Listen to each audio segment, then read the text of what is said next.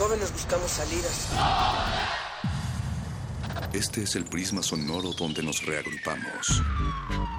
No ponemos música, la disparamos. No hablamos o leemos. Vivimos el lenguaje. Todo este es el riesgo de una zona libre. No sentimos. Explotamos. Aquí la razón y la emoción coexisten y conviven. Resisten. Este es un espacio para que formes parte de la resistencia. Resistencia modulada. No solo somos sonido.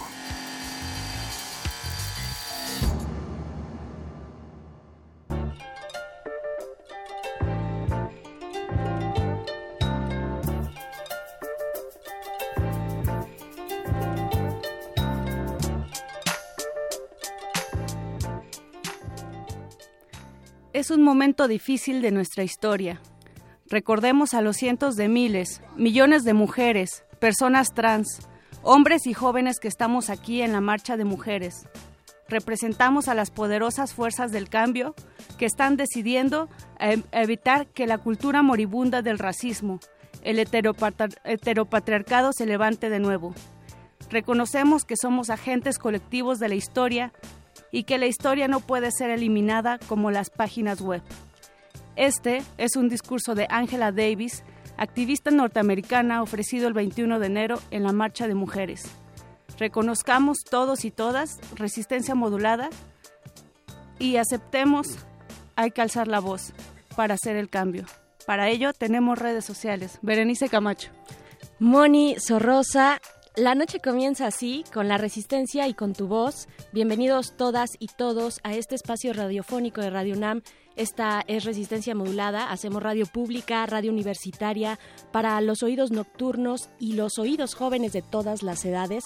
Como bien dices, queremos eh, leerlos a ustedes también allá afuera. Están nuestras redes sociales en Twitter tenemos una cuenta de arroba R modulada y en Facebook Resistencia Modulada para que nos compartan eh, sus opiniones o todo lo que nos quieran compartir. Siempre es bienvenida su voz en este espacio por ser radio pública y queremos escucharlos.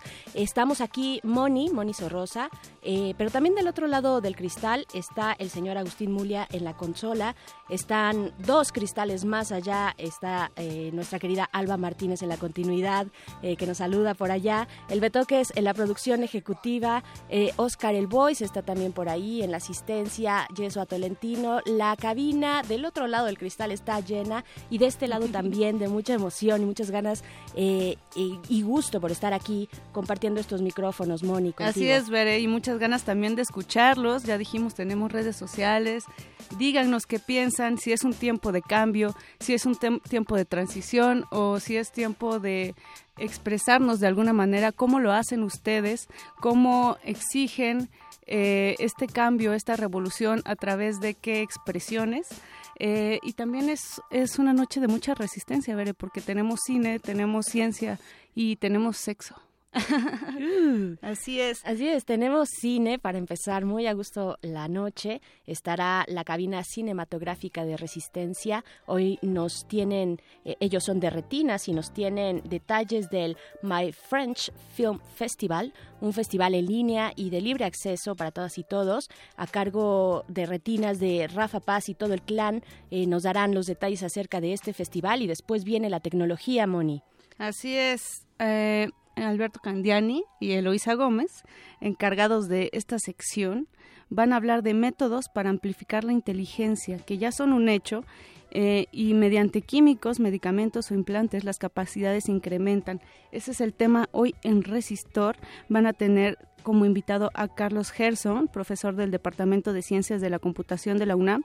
Así es que sintonícenlos a las 22 15 horas. Temazo, temazo, el de Resistor. Yo quiero ver, bueno, por cierto, Moni es el profesor Carlos eh, Ah, Hershenson. Ajá, exactamente. Exacto. Eh, es un temazo, este, yo quisiera ver, ojalá puedan también tocar el tema ético de cómo ampliar la inteligencia a través de distintos eh, medios, ya sea químicos o implantes, como lo decías, Moni. Va a si es posible, yo quisiera ampliar mi inteligencia. Híjole, es un tema complicado, Moni. Bueno, ojalá nos inviten también a la cabina de Resistor, pero es un tema complicado. Hay escenarios distópicos en la literatura y en el cine al respecto. Y en Ricky Morty también eh, hay, un episodio en donde el perrito de, Morty toma demasiada inteligencia y comienzan a gobernar el mundo los canes. Entonces puede ser peligroso, como bien menciona.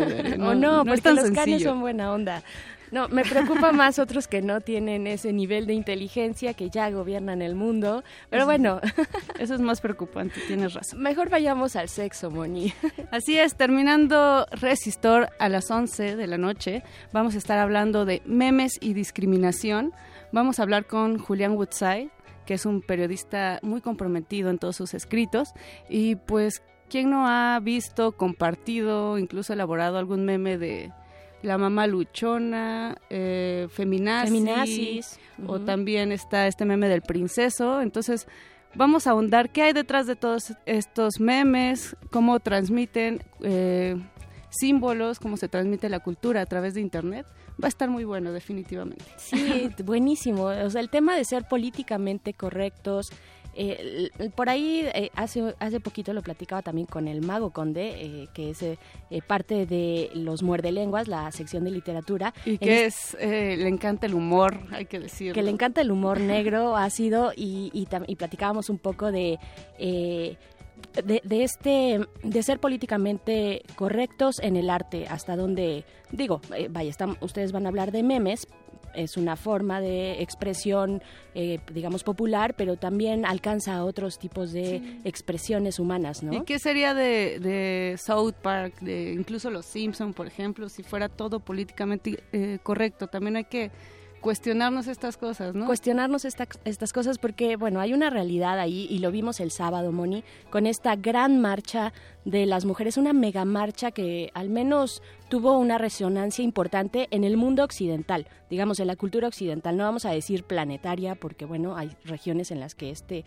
discurso no ha permeado y quién sabe hasta cuándo permeará, pero sí en Occidente hubo una resonancia y ya leías tú este discurso de los muchos que hubieron, que se dieron eh, cita. Eh, y yo quisiera, Moni, también, eh, digamos, que resaltar que este colectivo de mujeres que se organizaron para hacer esa marcha, sobre todo en Chicago, de verdad que se merecen los aplausos de todas y todos porque organizar algo de esas magnitudes con diferencias ideológicas de por medio es eh, todo un logro.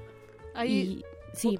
Es como podemos ver quizá el resultado de que si existen agentes poderosos en el poder, sobre todo conservadores, eh, las minorías se pueden unir, ¿no? O sea, es lo importante, cómo nos unimos ante estos cambios y ante estas vicisitudes, no solamente cómo los gobernantes pueden eh, separarnos o pueden eh, pues sí, dominarnos de alguna forma, sino qué hacemos nosotros para contrarrestar los efectos negativos de un ser eh, que es la parte más frívola del capitalismo. Por supuesto. Eh, no, ¿Quién sabe de quién estás hablando, Moni? No me viene a la cabeza ningún nombre. De Donald Trump. Saludos desde Cherán, le mandan por ahí en un video en YouTube. En varios, en varios videos, hay uno por ahí también eh, de Holanda, me parece, que hacen una parodia fantástica. Por cierto, mañana en el Modernísimo estaremos hablando del tema de la, de la Marcha de las Mujeres, eh, también con la participación de Catalina Por Dios, que es, eh, que, es parte de Estereotipas, de este colectivo, este proyecto de feminismo pop, así es que nos va a dar sus, sus impresiones respecto a la marcha fantástica que, que se dio este fin de semana, pero pues yo que tú, Bere, no me perdía el modernísimo de mañana. No se lo pierdan, no se lo pierdan, por favor. Yo no me lo voy a perder, Moni, evidentemente, eh, pero nos vamos a ir con un poquito de música ya, Moni. Eh, creo que este, hay que mover la noche al ritmo del Frente Cumbiero. Eh, la canción se llama Bestiales 77. Este, este Bestiales 77, esta canción se desprende de un álbum que hicieron, que hizo eh, Frente Cumbiero junto con Matt Professor. Es un álbum, eh, un disco ya muy muy famoso Así es que los dos, por cierto, tanto Frente Cumbiero como Matt Professor van a estar en el Carnaval Baidorá que se llevará a cabo del 17 al 19 de febrero. Así es que échenle un ojo a esto. Si quieren saber más del Baidorá, está el hashtag llamado Baidorá para que sepan toda la información y despejen sus dudas al respecto. Entonces, vámonos con el Frente Cumbiero y algo de Colombia para México. Resistencia, modulada.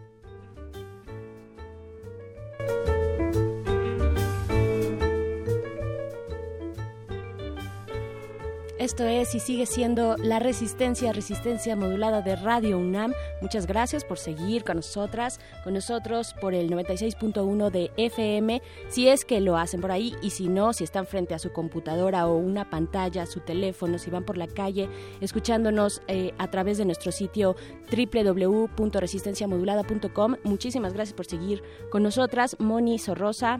Así es, Vera, y una de las cuestiones más importantes me parece que pues es empezar el año con actividades artísticas, despejar nuestra mente también o, o, retomar formas simbólicas que nos hagan pensar en la realidad que estamos viviendo, en cómo transformarla, cómo cambiarla. Existen espacios muy importantes dentro de la Universidad Nacional Autónoma de México y uno de ellos es el MUAC. Sin duda, el MUAC, que desde su inauguración en el 2008 eh, el MUAC, el Museo Universitario de Arte Contemporáneo, es un referente para las artes contemporáneas en nuestro país y fuera de nuestras fronteras. Eh, visitarlo es como conversar con el futuro. Eh, y pasear por sus alrededores ya, ya en sí mismo es una experiencia artística, una experiencia sensorial, ¿no? Encontrarse con esos espejos angulados del mismo edificio, que fue un diseño de Teodoro González de León, pilar de la arquitectura mexicana que murió el año pasado, por ahí en septiembre me parece. Así es que para hablar del MUAC y de lo que nos ofrece el MUAC, eh, en este ciclo que está ya arrancando, tenemos en la línea a Leti Mundo. Ella es coordinadora de cursos y talleres del programa Públicos del MUAC. Hola Leti, ¿cómo estás? Hola, Veria, muy bien. ¿Y tú? Ay, muy bien, muy bien. Te saluda Bere y Moni Sorrosa también por acá. Hola Leticia, gracias por aceptar nuestra llamada. Eh, pues, por invitarme. No, al contrario. El año pasado el MOAC eh, tuvo muchas exposiciones, se vistió de gala, eh, tuvo Anish Kapoor, que estuvo mucho tiempo en exposición, que todavía sigue, continúa. Eh, pero queremos saber, Leti, este año, ¿de qué se encarga programas públicos del MOAC? Eh, pues bueno, parte de las actividades que hace programas públicos es generar actividades eh, para niños, jóvenes y adultos. Entonces, algunas de nuestras actividades se enfocan en, cursos contextuales, en seminarios de, digamos, como de cultura general, por decirlo así, en seminarios de arte contemporáneo. Eh, por ejemplo, ahorita vamos a tener un editatón de mujeres artistas en el 2017. Este, que ya tuvo su, perdón, que ya tuvo su primera etapa, me parece, el 21 de enero. Sí, así es. Y ahorita están volviendo a convocar, que de hecho el área que la está generando se llama Campus Expandido. Eso, ajá. Que es como otra área que también se enfoca a la parte como de educación y fomentar como ciertas prácticas, ¿no? Eh, por ejemplo, hablando de este editatón de mujeres artistas, es este consiste en elaborar eh, varios textos dentro de la base de datos de Wikipedia sobre artistas mexicanas del siglo XX al siglo XXI. Y se tiene, o sea, si quieres participar, le decimos a la audiencia, este, se tienen que enviar un mail a, un, a una dirección que es wikiton.mujeresartistas.gmail.com. Ahí está, eso por parte de Campus Expandido, que además métanse a la página porque hay un montón de eh, actividades más de, digamos, Campus Expandido, que es la parte eh, más académica, ¿no? Para eh, que, que, ofrece el MOAC, pero también tienen talleres y cursos para personas fuera de la UNAM y dentro de la UNAM, por supuesto. ¿qué, ¿Qué nos espera para este ciclo respecto a los talleres? Este, pues ahorita estamos con un taller de artista que se llama El Mundo Imagen, que coordina Mauricio Alejo y está dirigido a fotógrafos interesados en el tema o estudiosos. Es una convocatoria con este con previa con previa selección, perdón. Ajá. Este, y el objetivo del taller es identificar como los alcances fotográficos de la cultura visual contemporánea a través de los medios en lo que a lo largo de su historia se ha relacionado con la noción de realidad. Entonces está bastante interesante porque va a ser un taller práctico, se va a este, enfocar también a lo teórico y este, para esto igual les comento que este, se tiene que enviar un portafolio y una carta de motivos, puesto que el coordinador Mauricio Alejo va a hacer una selección de, ciertas carpetas y así para poder ingresar a este taller. Pero no tienen que ser, eh, es decir, eh, fotógrafos profesionales, Leti. Eh, ¿Es, es un requisito o no es necesario? Pues no, o sea, en realidad podrían ser estudiosos del, del, tema de la fotografía contemporánea o de la cultura visual, de la imagen, ¿no? O sea, hay como bastantes ramas en las que se podría como insertar en este taller. Y Leti, por ahí si alguien no tiene pues un acercamiento todavía con el arte contemporáneo, también hay espacio para, eh, para esas personas que quieren acercarse, que tienen curiosidad. Eh, por ahí también tienen otros talleres un poquito eh, más de público abierto, ¿no? Así es. Sí, pues ahorita vamos a iniciar en marzo el seminario de aproximaciones de arte contemporáneo que es justamente para un, público que se interesa en, tener un acercamiento al, al, arte contemporáneo y pues esta propuesta formativa este, busca ingresar al, bueno, aproximarse al arte contemporáneo internacional y mexicano y esta parte se, se concentra en el análisis y la comprensión de ciertas, de ciertas como eh, contextos intelectuales, filosóficos, perdón, políticos, económicos, culturales, sociales. Y este módulo, bueno, este seminario se divide en cuatro módulos. Entonces, la ventaja de estos módulos es que se puede tomar de manera individual o se puede tomar el año completo. Ok, y pues ahí también ahorita les compartiremos las redes del MUAC para que eh, se metan más a detalle eh, si es que les interesa esta oferta. Y pues bueno, también Leti, eh, por último, y para los más chiquitos y chiquitas. Chiquitines y chiquitines. Chiquitines y chiquitinas. ¿Qué es lo que eh, el MUAC tiene ya un ciclo eh, que, que, vaya desde hace algunos años? Eh, ya para, cumplimos dos años. Para este público, ¿no? Bueno, fantástico. Cuéntanos de estos talleres para niñas y niños. Este, ahorita estamos justo ya por iniciar el Laboratorio de Arte Contemporáneo para Niños. Iniciamos el 13 de febrero este, del 13 de febrero al 28 de junio. ¿Y qué se pues, pueden encontrar eh, las niñas y niños? Bueno, este laboratorio de arte contemporáneo para niños y niñas, este, tenemos eh, formaciones artísticas dentro de cuatro disciplinas, que son el teatro contemporáneo, videoarte, experimentación plástica y arte sonoro. Esto pues tiene como la intención de, de, de intentar usar unas metodologías y procesos del arte contemporáneo en donde también algo que creo que es muy interesante que, se realiza dentro de los talleres es que los niños tienen un acercamiento dentro del museo. Entonces, al tener este acercamiento dentro de, un, dentro de este gran museo que tiene exposiciones increíbles, este, es que los niños empiezan a ver otro tipo de, producciones que se generan ya de artistas profesionales. Me hubiera encantado, Leti, ir a, esos talleres, de verdad. Eh, ¿Cuáles son, las, ¿Cuáles son las edades eh, para ingresar a, estos cursos y talleres? Este, las edades son de 7 a 11 años. Ok. Y, ¿Y, y, el costo, o cualquiera puede eh, ingresar, cualquier, cualquier niño o niña este, puede estar ahí? O, ¿cuál, ¿Cuáles son estos requisitos? Pues es más bien que tengan o sea, también como los papás que tengan el interés de que sus niños tengan una formación artística y lúdica con sus compañeros, porque también se genera una, una dinámica de, colectividad. Entonces se trabaja desde la, desde la imaginación, desde la exploración del contexto que los rodea, pero visto desde, desde lo que son niños. Está fantástico. Sí. sí, está increíble. Entonces, de repente, o sea, cada, cada ciclo de los laboratorios se genera una dinámica de cierre.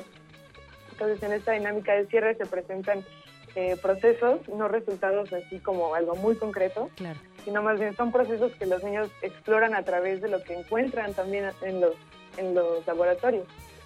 Ay, me encanta, está, está fantástico y decir, bueno, yo yo me enteré por ahí, me comentaron que, por ejemplo, el ciclo pasado, este equipo, este grupo de niñas y niños, me parece, no sé si era de videoarte, se, eh, en alguna de las ocasiones pudieron entrar ellos nada más, ese pequeño grupo, a la exposición de, de Anish Kapoor, por ejemplo. Así es. ¿no? o sea, una experiencia fantástica, la exposición solamente para ellas y ellos, o sea, estuvo increíble y pues bueno, no no acabaríamos eh, con toda la oferta que nos tiene el MUAC, eh, Leti, Leti Mundo, pero bueno, estará ahí en nuestras redes sociales. Claro que sí. y eh, también antes de cerrar, ver, invítanos, Leti, a las exposiciones que tienen ahorita en puerta para ah, que podamos ir al MUAC.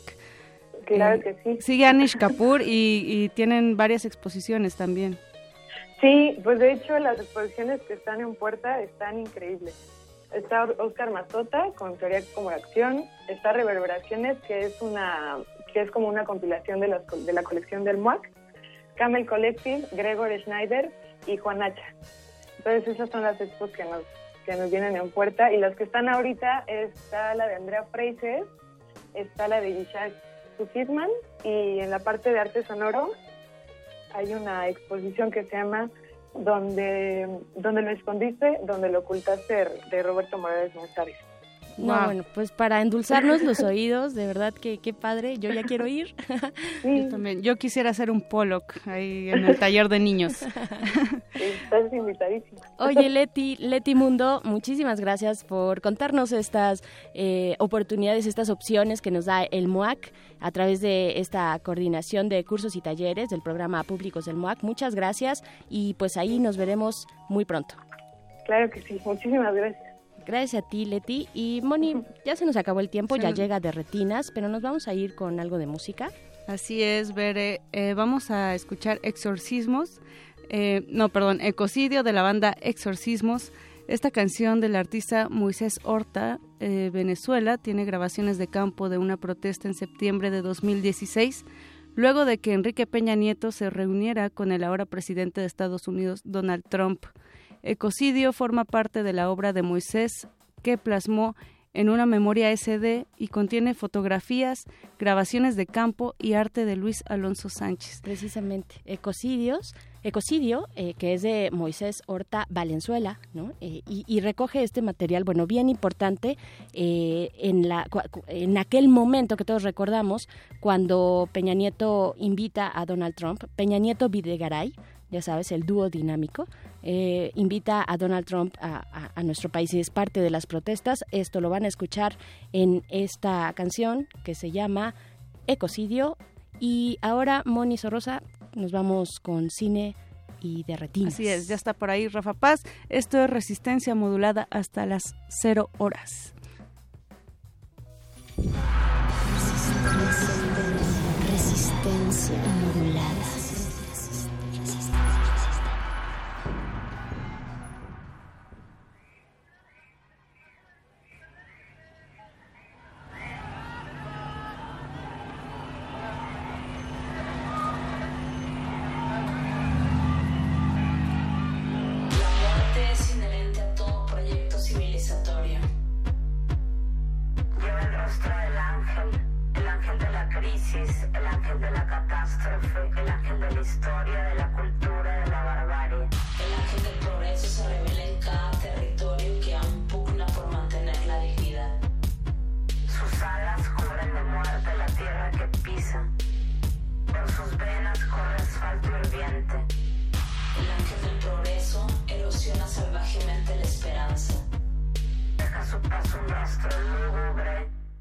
tóxico febril.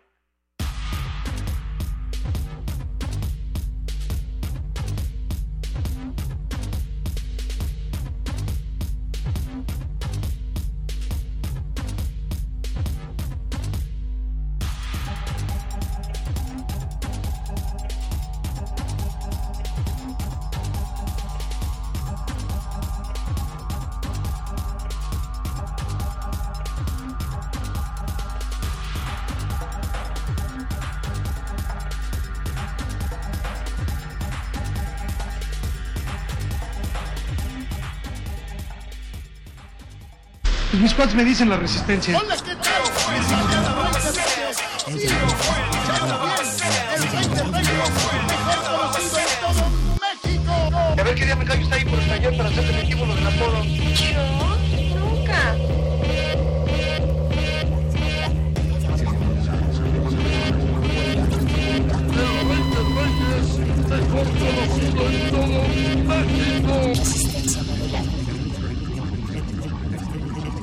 Resistencia modulada. Resistencia modulada.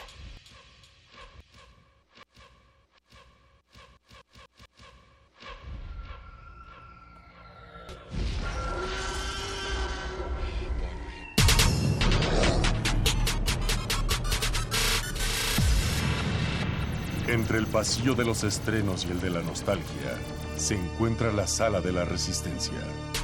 Disfruta las mejores historias hechas para tus ojos a través de tus oídos. Estás a tiempo para la función en la sala de cine auditiva de... de retinas.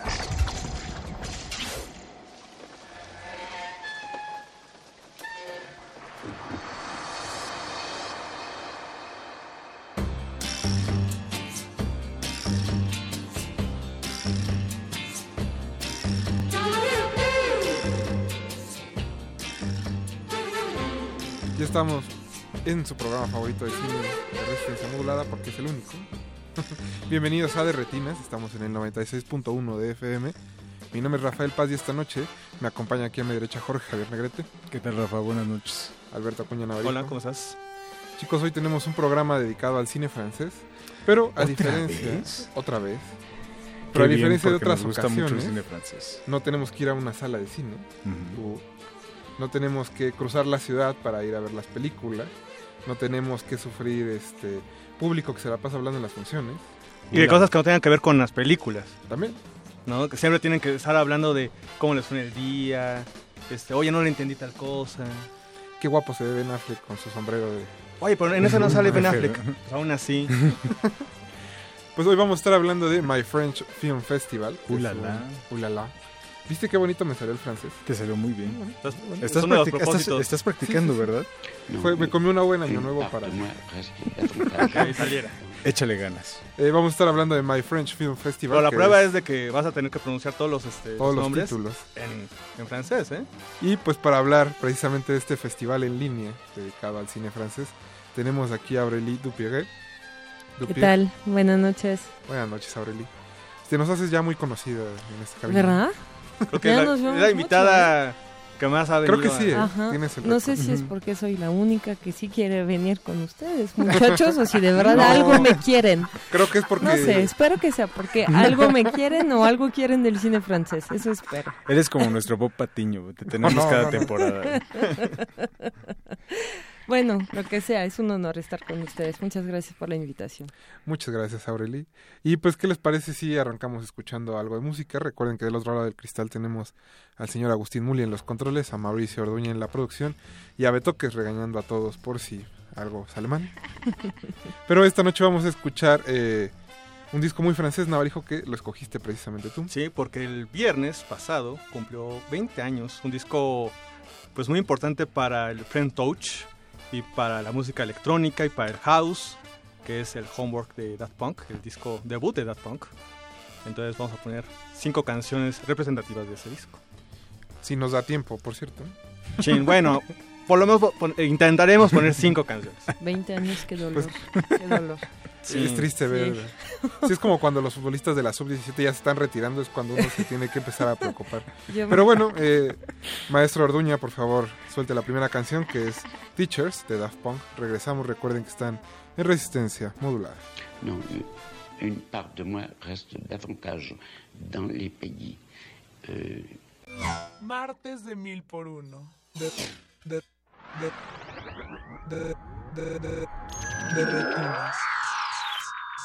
De retinas.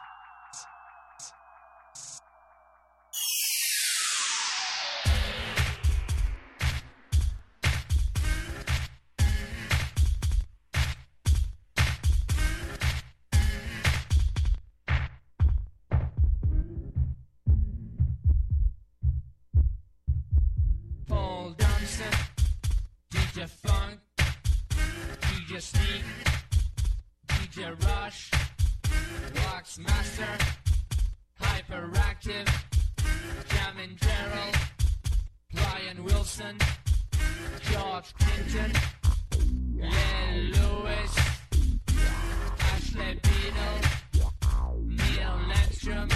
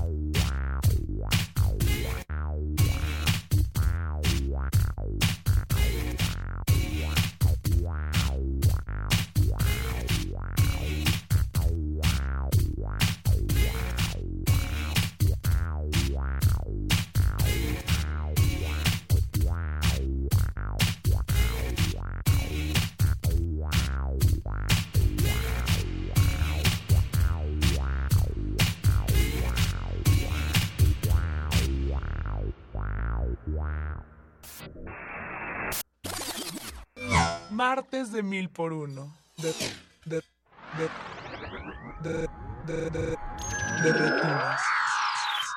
De, de retinas.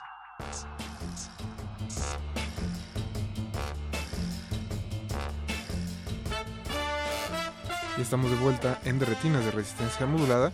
Recuerden que estamos en redes sociales, en Facebook como Resistencia Modulada y en, y en Twitter como arroba Rmodulada. Le queremos mandar un saludo a Gina Cobos, a Anet Caso, a Leslie Solís, a Nora y a Luke. Y a, al perrito brasileño que nos está escuchando como todos los martes. Ese fiel- Son de esos fieles. Fiel perrito brasileño. Ya tenemos este, nuestros fieles radioescuchas.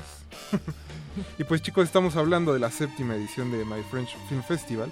Está con nosotros aquí Aurélie Dupire, que también programa el de Cinema IFAL. Pero bueno, Aurélie, ¿cómo es que surge este festival en línea? Pues te digo, este año es la séptima edición. El año pasado eh, se rompió un récord. El año pasado hubo eh, 6.5 millones de reproducciones de películas durante el mes que dura el festival en plataformas en línea. Em, por ejemplo, en México lo puedes ver eh, a través de plataformas regulares tipo iTunes, Google Play y así. Pero también la página de, a través de la página del Festival de Morelia, por ejemplo, tienes acceso a las películas de My Friend Film Festival a través de Filmin Latino.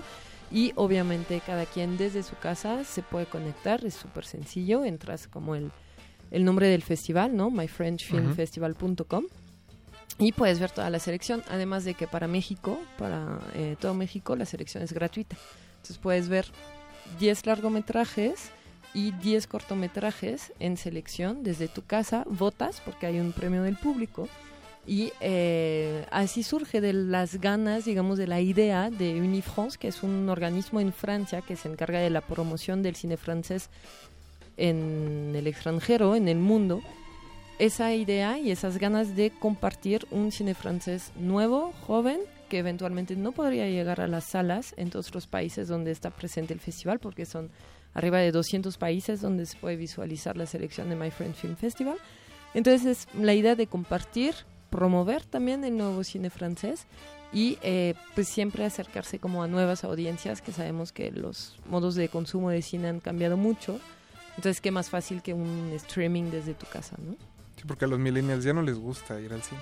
No, y a la gente que trabaja también se le complica mucho. Digo, tú lo mencionabas, yo también programo la sala de, de, de cine de los Cinema IFAL y sabemos que a veces, por más ganas que tengas de ir a descubrir películas, Sí. porque la sala de cine nada lo puede cambiar, ¿no? Eh, na- nada puede cambiar la experiencia de ir al cine, pero pues a pesar de eso sabemos que a veces es como muy difícil acudir. Sí, sobre todo, como dices, son 10 largos, 10 cortos, el tiempo no te da. Y aquí eh, a mí me interesa eh, ver de que, pues, si ves la selección y años con año, pues sí se diferencia de otros festivales de, de cine francés o el propio tour de cine francés, que de repente ves los mismos nombres eh, de, de actores, ya cier- ciertos rostros que igual no conoces este, del todo, pues dices, esto ya se me hace familiar. Y aquí, pues, por ejemplo, si ve- ves un Vicen Cassel, por ejemplo, por ahí, pero en realidad son pocos los, eh, los rostros o los nombres eh, tan, que tan fácilmente podrías ubicar. Y eso es creo que uno de los plus que tiene, a diferencia de otros, otra de las programaciones que tenemos durante todo el año.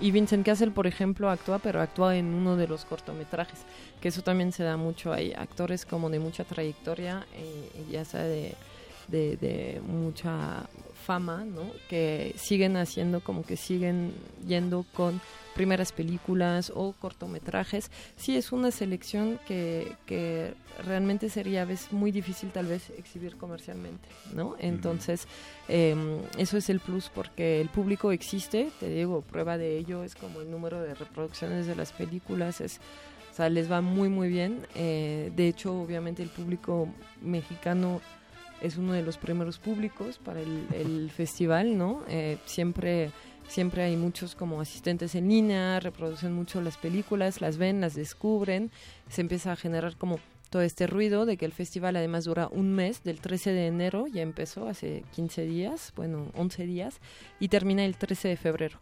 Entonces, un mes, 20 películas, ¿no? Sí, te. Em.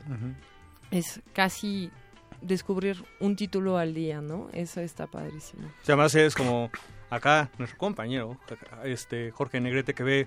Apenas ahorita nos dijo. Bueno, al parecer Jorge ya las vio Sí. todas ayer. Ayer. ¿En serio? ¿Cuál Sí, entre esas y ver, las de- porque yo las que también están nominadas al tarea, Oscar, pero no sé si ya te- viste casi todas, Si me sea. ganas. No, o sea, creo que lo, lo importante y lo, lo rescatable, por ejemplo, de ofrecer este tipo de plataformas al público es la facilidad que existe para precisamente accesar al material y además el hecho como de presentar mucho de la oferta que como mencionas difícilmente llegaría como parte de una curaduría de un festival o de una sala de cine este incluso del mismo circuito alterno no como Casa del Cine el IFAL este o el Cine Tonalá entonces eh, la ventaja que tiene el público y me imagino que la gran mayoría del público que tienen es público joven, es Sí. que puede seleccionar el contenido eh, y de alguna manera si lo que están viendo no les gusta o no les agrada, este pueden cambiarlo o si este hay una película que les gustó mucho pueden seguir como cierta línea este ahí temática. Entonces creo que se presta como a muchos experimentos eh, muy interesantes.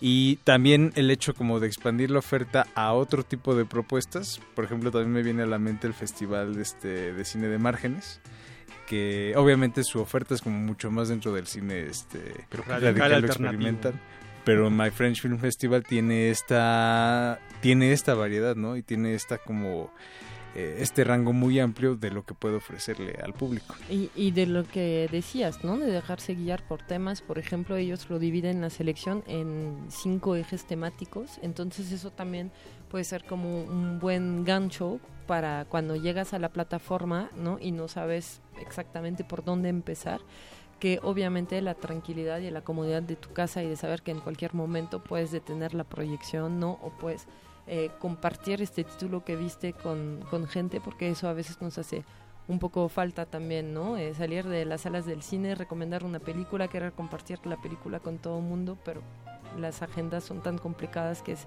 difícil, ¿no? Ahí vas pasando el, el link, ¿no? De uno a otro y te vas guiando por eso, o sea, que sea el coming of age, ¿no? Que es eh, un, eje temático que, que manejan ahí como de adolescencia, de, de descubrirse, ¿no? Hay películas sobre las mujeres como tal, ¿no? Y vidas de mujeres y ahí agrupan cortometrajes y largometrajes, o sea, realmente te puedes ir guiando por esos, por esos temas y hacer tu, tu propia selección y a tu ritmo, que eso también está padre.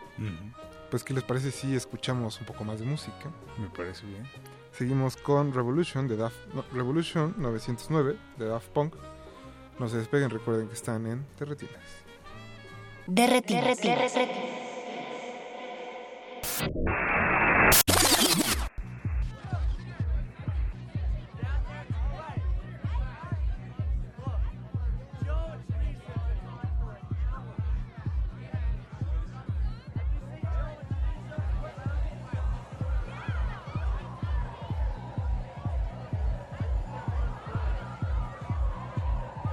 Euh, lui, les vrais tortionnaires, en réalité, ne glissent pas.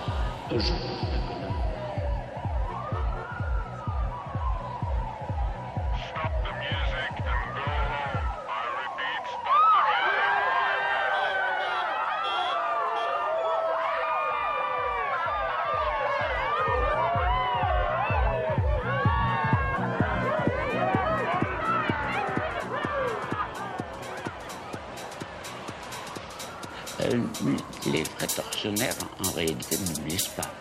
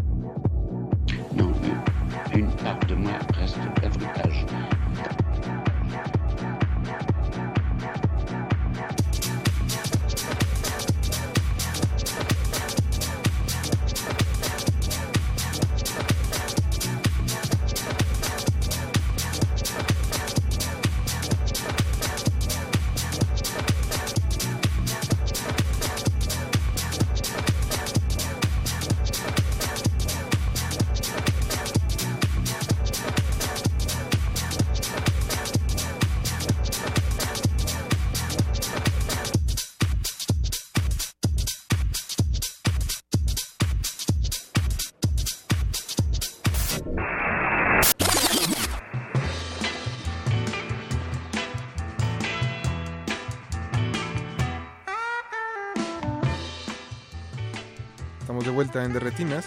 Muchas gracias a, a todos los que nos están escuchando. Queremos mandar un afectuoso saludo, a- un saludo hasta Torreón. Un abrazo. No, muchachos, puede ser, tal vez. Sí, a todos lados. Me supongo que alguien nos Por cierto. Nora Ponce dice en redes que no le están echando ganas al programa, así que por favor, pónganse las pilas. ¿Quién fue el culpable ahí? No, pues Navarijo, no te estás poniendo al Uh, y eso que sí vi las películas. Creo que hay que mandar más abrazos a toda la República. Me tengo que sentir mal. A todos nuestros amigos del interior de la República. No, Aurelio, no es contigo. Un abrazo Manzanillo. Donde también se puede ver My Friend Film Festival. Lo pueden ver en toda la Exacto, República. exacto. Es uno, Que es todo una- México se entera que es la, la sección. Que todo México se entere. Que Pero My bueno- French Film Festival ya está. Aureli, eh, ¿en qué secciones está dividido My French Film Festival? Em, te digo que hay una que se llama Coming of Age, que nunca supe bien cómo traducirlo en, en español, ¿no? Es un término muy del inglés. Sí, creo que no hay exacto. Como Pero bueno, sabemos de qué, de qué despertar adolescente, ¿no? La avenida del adolescente, podríamos Sí, decir. ¿no? Podría ser algo así. Eh, ahí tenemos dos películas. eh, una que se llama Le Nouveau, que es la historia de un chico que cambia de escuela, llega con la familia a una escuela nueva, intenta hacerse amigos, ¿no? Ser popular, eh, obviamente no lo logra, ¿no? Y entonces se empieza a juntar con todos los no populares del grupo y, y da una comedia eh, bastante divertida, bastante eh, fina sobre los como los sentimientos de la de la adolescencia no sobre como este rechazo permanente que podemos sentir a esta edad y sobre todo la individualidad y los personajes están muy bien eh, dibujados y muy bien como planteados pero además los actores los jóvenes actores que son pues, niños no que debutan en el cine francés todos tienen algo como muy especial muy vivo tú la viste no Jorge o no la, la No, ver? esa, esa no. Esa puede ser como tal vez la, digamos, la puerta de entrada más fácil al festival, porque es eh, un poco la más amable con el público, eh, por ser justamente una historia de adolescentes, una comedia y todo. Entonces tal vez puede ser buena idea empezar por ahí.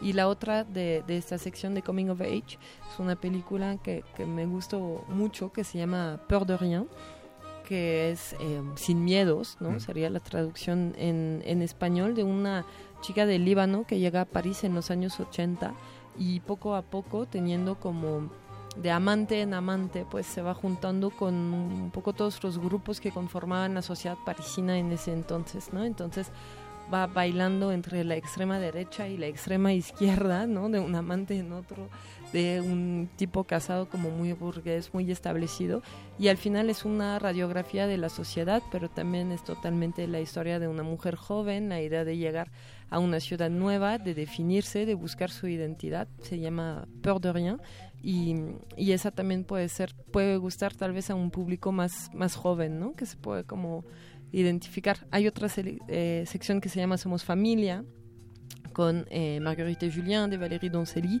Valérie Doncelli es la directora de Declaración de Guerra, eh, una película que pudimos ver aquí hace unos años. Eh, hay otra película que se llama Les Ogres y otra que se llama eh, Préjudice. Es un, es un drama hipertenso, así, eh, familiar de, de, de, de un chico de ya 35 años que sigue viviendo con los papás y que es esta como presencia súper incómoda para sus propios padres porque no es que esté loco, o sea, no hay un diagnóstico oficial de que este tipo esté loco, simplemente es como una presencia que no encaja con la familia y no está siguiendo un poco la, la marcha y las como los los códigos, ¿no? De la propia familia. Es súper interesante. Se llama, se llama Prejudice, Prejuicio. Entonces sí está loco. Pero algo que me llamaba la, algo que me llamaba la atención, ahorita que mencionabas la de Marguerite y Julián, eh, que es la de Berry Doncelli, creo que cabe, o vale la pena mencionar que está basada en una, este, en un guion que François Truffaut, este, no pudo filmar. Así es. Y esta película se estrenó, nunca se estrenó en México en y se presentó por primera Cannes. vez en Cannes, eh, año no del año pasado, hace dos Ah, de hace dos años, sí, ya hace y dos hay que decir que le fue terrible en Cannes en ese entonces. Pero creo que justamente la ventaja que tienes al poder descubrir las películas una por una es tal vez no estar como Abrumado. sobre exacto abrumados eh, así como em, de repente atacado tal vez por tanto por las películas y poder verlas eh, con, con calma no Creo otro ella- contexto, también sin tener es esa, directora esa presión. ¿no? interesante no, y, y creo que hay que propone mucho te guste no te guste la película creo que justamente el pretexto de un festival en línea también es para eso, ¿no? Es para que- puedas como arriesgarte un poquito más en, en, en tus gustos, en ir descubriendo las películas. Creo que Declaración de Guerra era una muy buena película. Era una la muy anterior. buena Muy película. buena. Sobre una pareja que tiene un niño con cáncer, que Así nunca es. se ponía condescendiente ni, ni nada por el estilo, que es lo que tienden a hacer esas películas. increíble que además era la historia de, de ella y, su y su Su esposo, que era el protagonista, que también es el protagonista de Marguerite Julien junto a, a Anaïs de Moustier, que es otra actriz francesa que hemos visto en, en Caprice de Emmanuel Mouret, que hemos visto en Bird People de Pascal Ferrand, que es también como una, una actriz ya muy importante para el cine francés. Pues les gusta pintar los cuadros con la misma brocha. Nosotros vamos a ir a un corte musical. Recuerden que estamos escuchando a Daft Punk. Sigue Daft Punk. No se despeguen, regresamos al 96.1 de Radio Nova.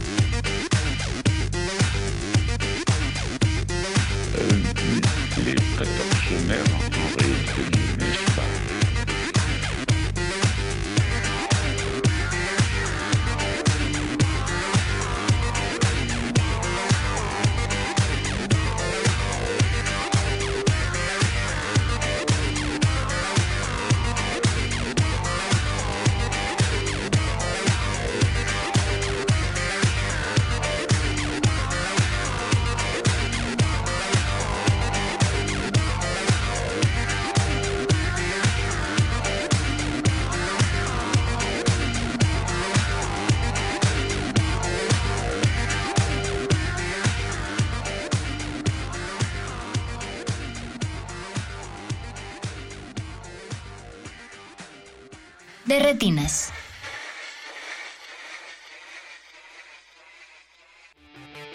El país vive transformaciones minuto a minuto.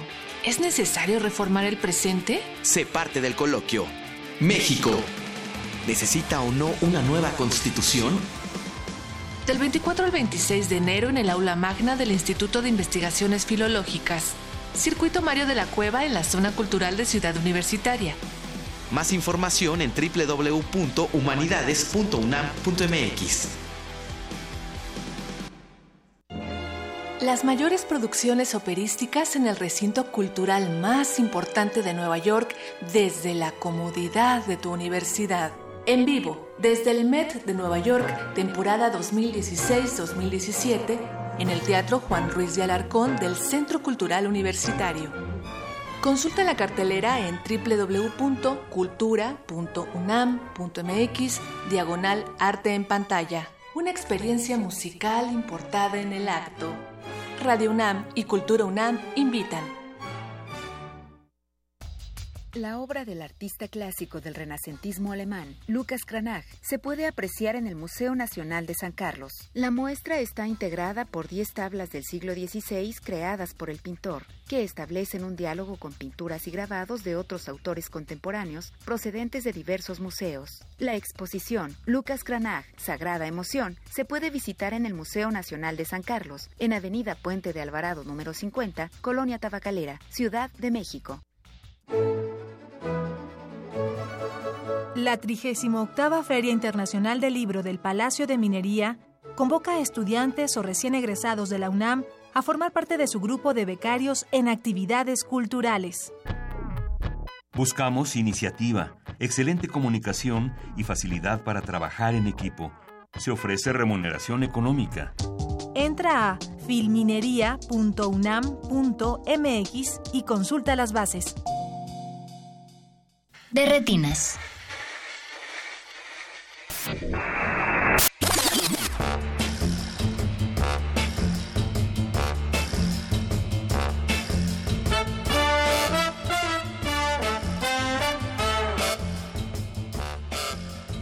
Ya estamos de vuelta de Retinas. Recuerden que están en resistencia modulada del 96.1 FM de Radio UNAM. Estamos platicando sobre My French Film Festival con Aurélie Dupier. Aurélie, ya nos estabas contando un poco de qué teníamos en las secciones. Así que, ¿qué películas nos faltan?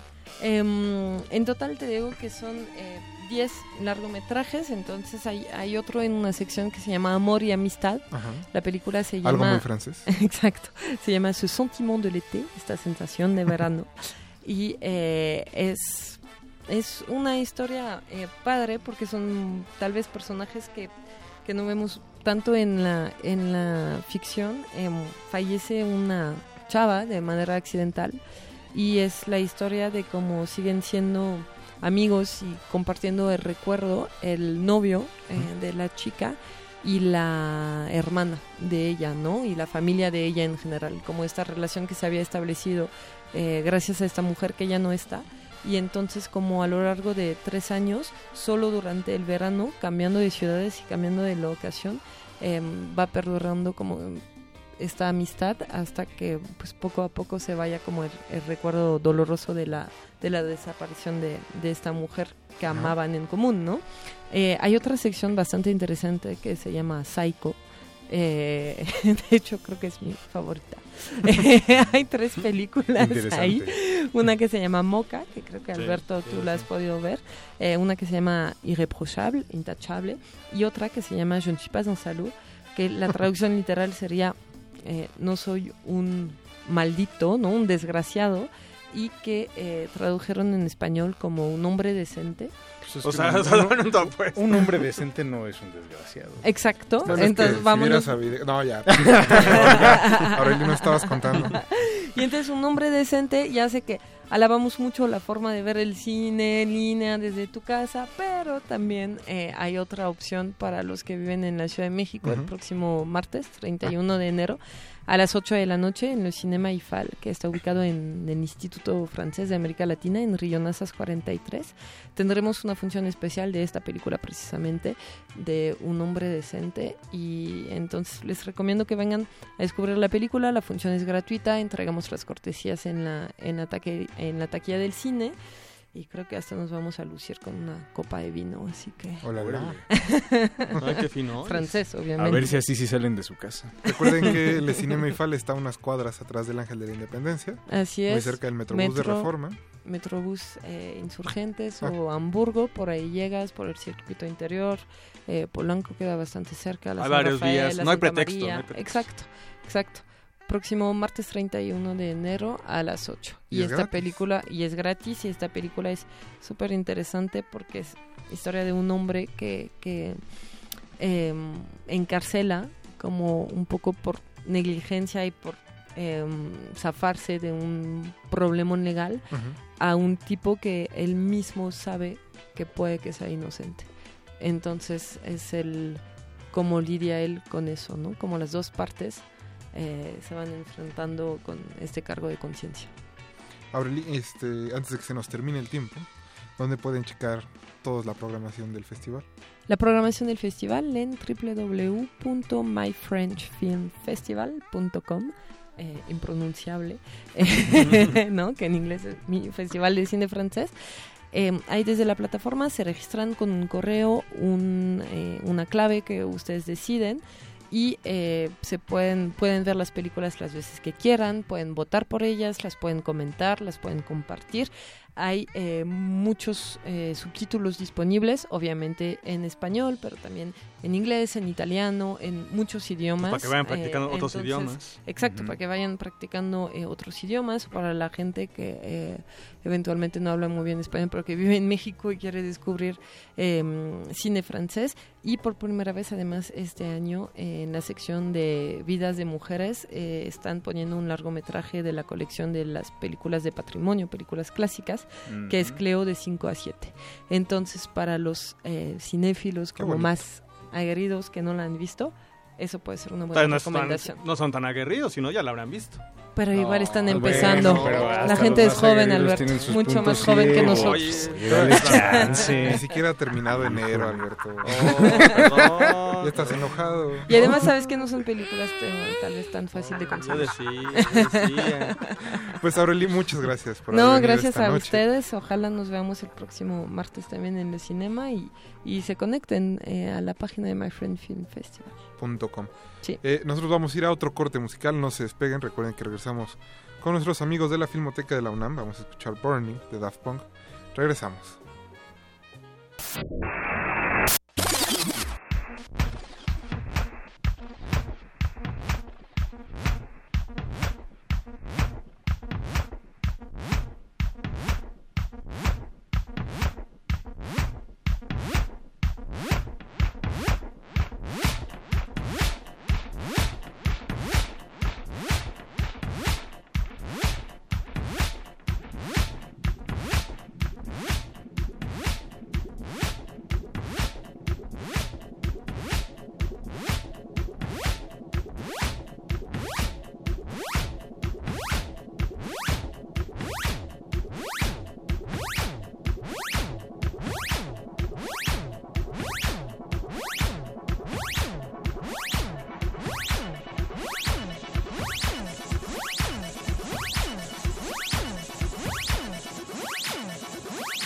Euh, les quatortionnaires, en réalité, ne naissent pas.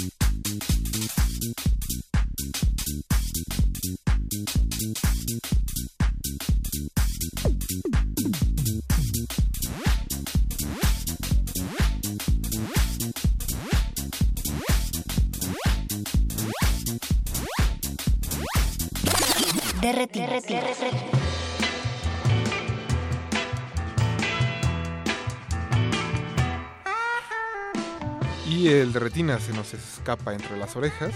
Pero antes de terminar el programa tenemos en la línea a la licenciada Guadalupe Ferrer, que es directora de la Filmoteca de la UNAM, que nos va a hablar sobre la medalla que, eh, que entregarán este año a la Cineteca Nacional.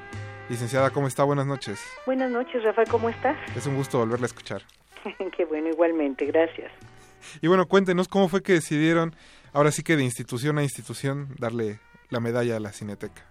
Bueno, pues no es difícil porque eh, nosotros conocemos muy bien el trabajo de la Cineteca Nacional, eh, no solo como lo puede conocer la mayoría de la gente, que es que es un lugar espléndido para encontrar la exhibición del mejor cine que llega a México, sino lo conocemos desde el corazón, desde las entrañas, porque sabemos que las dos instituciones luchamos por rescatar, por eh, restaurar y por preservar el cine, sobre todo el cine nacional, y pues nos gustó muchísimo eh, tener la oportunidad de decirles a nuestros compañeros, a nuestros colegas de la Cineteca, miren, nos da mucho gusto el trabajo que hacen, lo reconocemos y nos encanta caminar con ustedes. Así como debe de ser. ¿Y eh, cuándo entregarán la medalla, licenciada? Pues eh, la medalla se entrega el 26, el jueves, a las 7 de la noche en el Teatro Juan Ruiz de Alarcón, que está en el Centro Cultural Universitario. Y bueno, pues ahí estaremos con Tengo- esta ceremonia. Ajá, tengo entendido que pasarán un- una pequeña selección de las películas que, digo, fragmentos de las películas que ha estado restaurando la Filmoteca. Eh, ya tienen el, el programa. Sí, no, mira, de hecho lo que vamos a hacer es pasar eh, una serie de fragmentos que ha restaurado la Cineteca y que están compuestos desde unas imágenes muy interesantes de Lázaro Cárdenas, eh, hay otras imágenes también de Miguel Alemán de, en su toma de protesta como gobernador de Jalapa, de Veracruz, perdón, y hay una serie de imágenes de un ciclo de cine negro que hicimos a la limón entre la Cineteca y la Filmoteca, eh, donde eh, este cine, estas películas, eh, nosotros teníamos muchas copias, eh, la Cineteca ayudó con su digitalización y las llevamos a eh, Morelia eh, como parte del festival, una retrospectiva de cine negro, que tuvo muchísimo éxito y después fue invitado al Museo de Arte Moderno de Nueva York y fue presentado en algunas capitales europeas. Entonces ahí eh, se va a hacer una selección de algunos fragmentos de estas cintas eh, que, como te digo, pues representa la suma de un trabajo en conjunto, ¿no? Pues muchas gracias por habernos contestado la llamada, licenciada. No, y nos vemos el jueves para la entrega de la medalla. Me dará muchísimo gusto verlos por allá. Gracias. Muchas gracias. Hasta, Hasta luego. luego, bye. Y recuerden que esta medalla de la Filmoteca se entrega desde 1987 y entre otros la han recibido Chano Urueta, Julio Bracho, eh, Manuel de Oliveira, Vázquez Rostami, Arthur Penn, Mike Leake, Oliver Stone, María Félix, entre muchos. Hay unos cuantos, Muchos unos otros. que hacen cine, supuestamente. 86 medallas se han repartido. Eh, Alberto Acuña Navarijo, mu- muchas gracias por haber estado Gracias, aquí esta buenas noche. noches. Jorge Alberto, digo Jorge Alberto, Jorge Javier Negrete. el nombre. Mauricio Gracias, Orduña en los controles, Betox en la producción, Don Agus en los controles. Mi nombre es Rafael Paz y nos escuchamos el próximo martes. No se despeguen, recuerden que viene Resistor y más tarde el punto R, la onda, la hora más cachonda de Radio UNAM. Hasta luego. De retinas. De retinas. Hasta la vista. De, de- de retinas. Hasta la vista. Lo sentimos. No hay escena después de los créditos. Nos escuchamos la próxima función. And if someone gets upset, you say chill out. Or you can do combination. Chill out. You say no problema. And if someone comes on to you with an attitude, you say De retinas. Hasta la vista.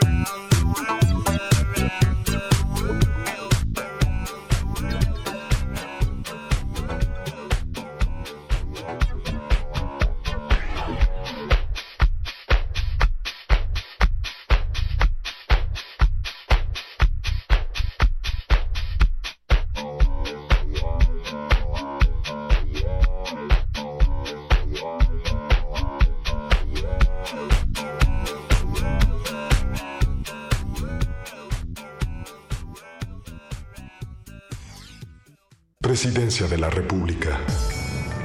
Me- me- me- mexicanas y mexicanos. Es un gusto saludarlos al iniciar 2017. Espero que hayan celebrado en familia este ajuste en el precio de la gasolina, ya que desde hace años mi responsabilidad es justamente subir impuestos, subir impuestos, poniendo en riesgo la estabilidad de toda la economía. Yo no, no tengo nada que esconder. Qui- Quitarle recursos a los mexicanos más pobres para dárselos a los que más tienen. ¿Y mis 50 mil pesos? Los, los- los- los datos duros hablan por sí mismos, ya que desde hace años México importa más de la mitad de los combustibles que consumimos. En lugar de invertir en cosas más productivas, como sistemas de transporte público, escuelas, universidades y hospitales. Incluso hemos tenido que eliminar jóvenes que hoy se están graduando, jóvenes. Adicional a lo anterior, a partir del primer trimestre de este año, se reducirá la unidad nacional y nuestro país. La, un- la unidad nacional y nuestro país. Valores profundos de amor a la patria. Aquí les pregunto, ¿qué hubieran hecho ustedes? ¿Qué hubieran hecho ustedes? ¿Qué hubieran hecho ustedes? ¿Qué hubieran hecho ustedes? ¿Y a mí qué me dices? Yo voté por codos. Resistencia modulada. Introduzca nombre de usuario. Radio escucha. Introduzca contraseña. Resistencia modulada. Ender. Acceso permitido a re- re- re- resistor.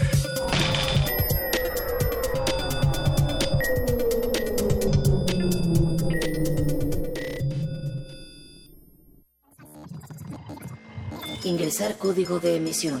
2401117R103. Acceso permitido. Inicia secuencia sobre Inteligencia amplificada. La tecnología envuelve nuestras vidas con la posibilidad de alterar o mejorar las capacidades cerebrales por medio de químicos, medicamentos o incluso implantes que nos hagan desarrollar una superinteligencia. Así podríamos no solo convertirnos en seres capaces de hacerlo todo, sino de expandir nuestra memoria o procesar información en menos tiempo. La inteligencia amplificada es un campo de estudio sobre humanos perfectos que puedan mejorar su percepción a través de nuevos sentidos. ¿Será esta la evolución humana o la evolución de las máquinas? ¿Desea repetir esta información? Ha elegido no. Comenzamos. Resistor. Esto es una señal. Resistor.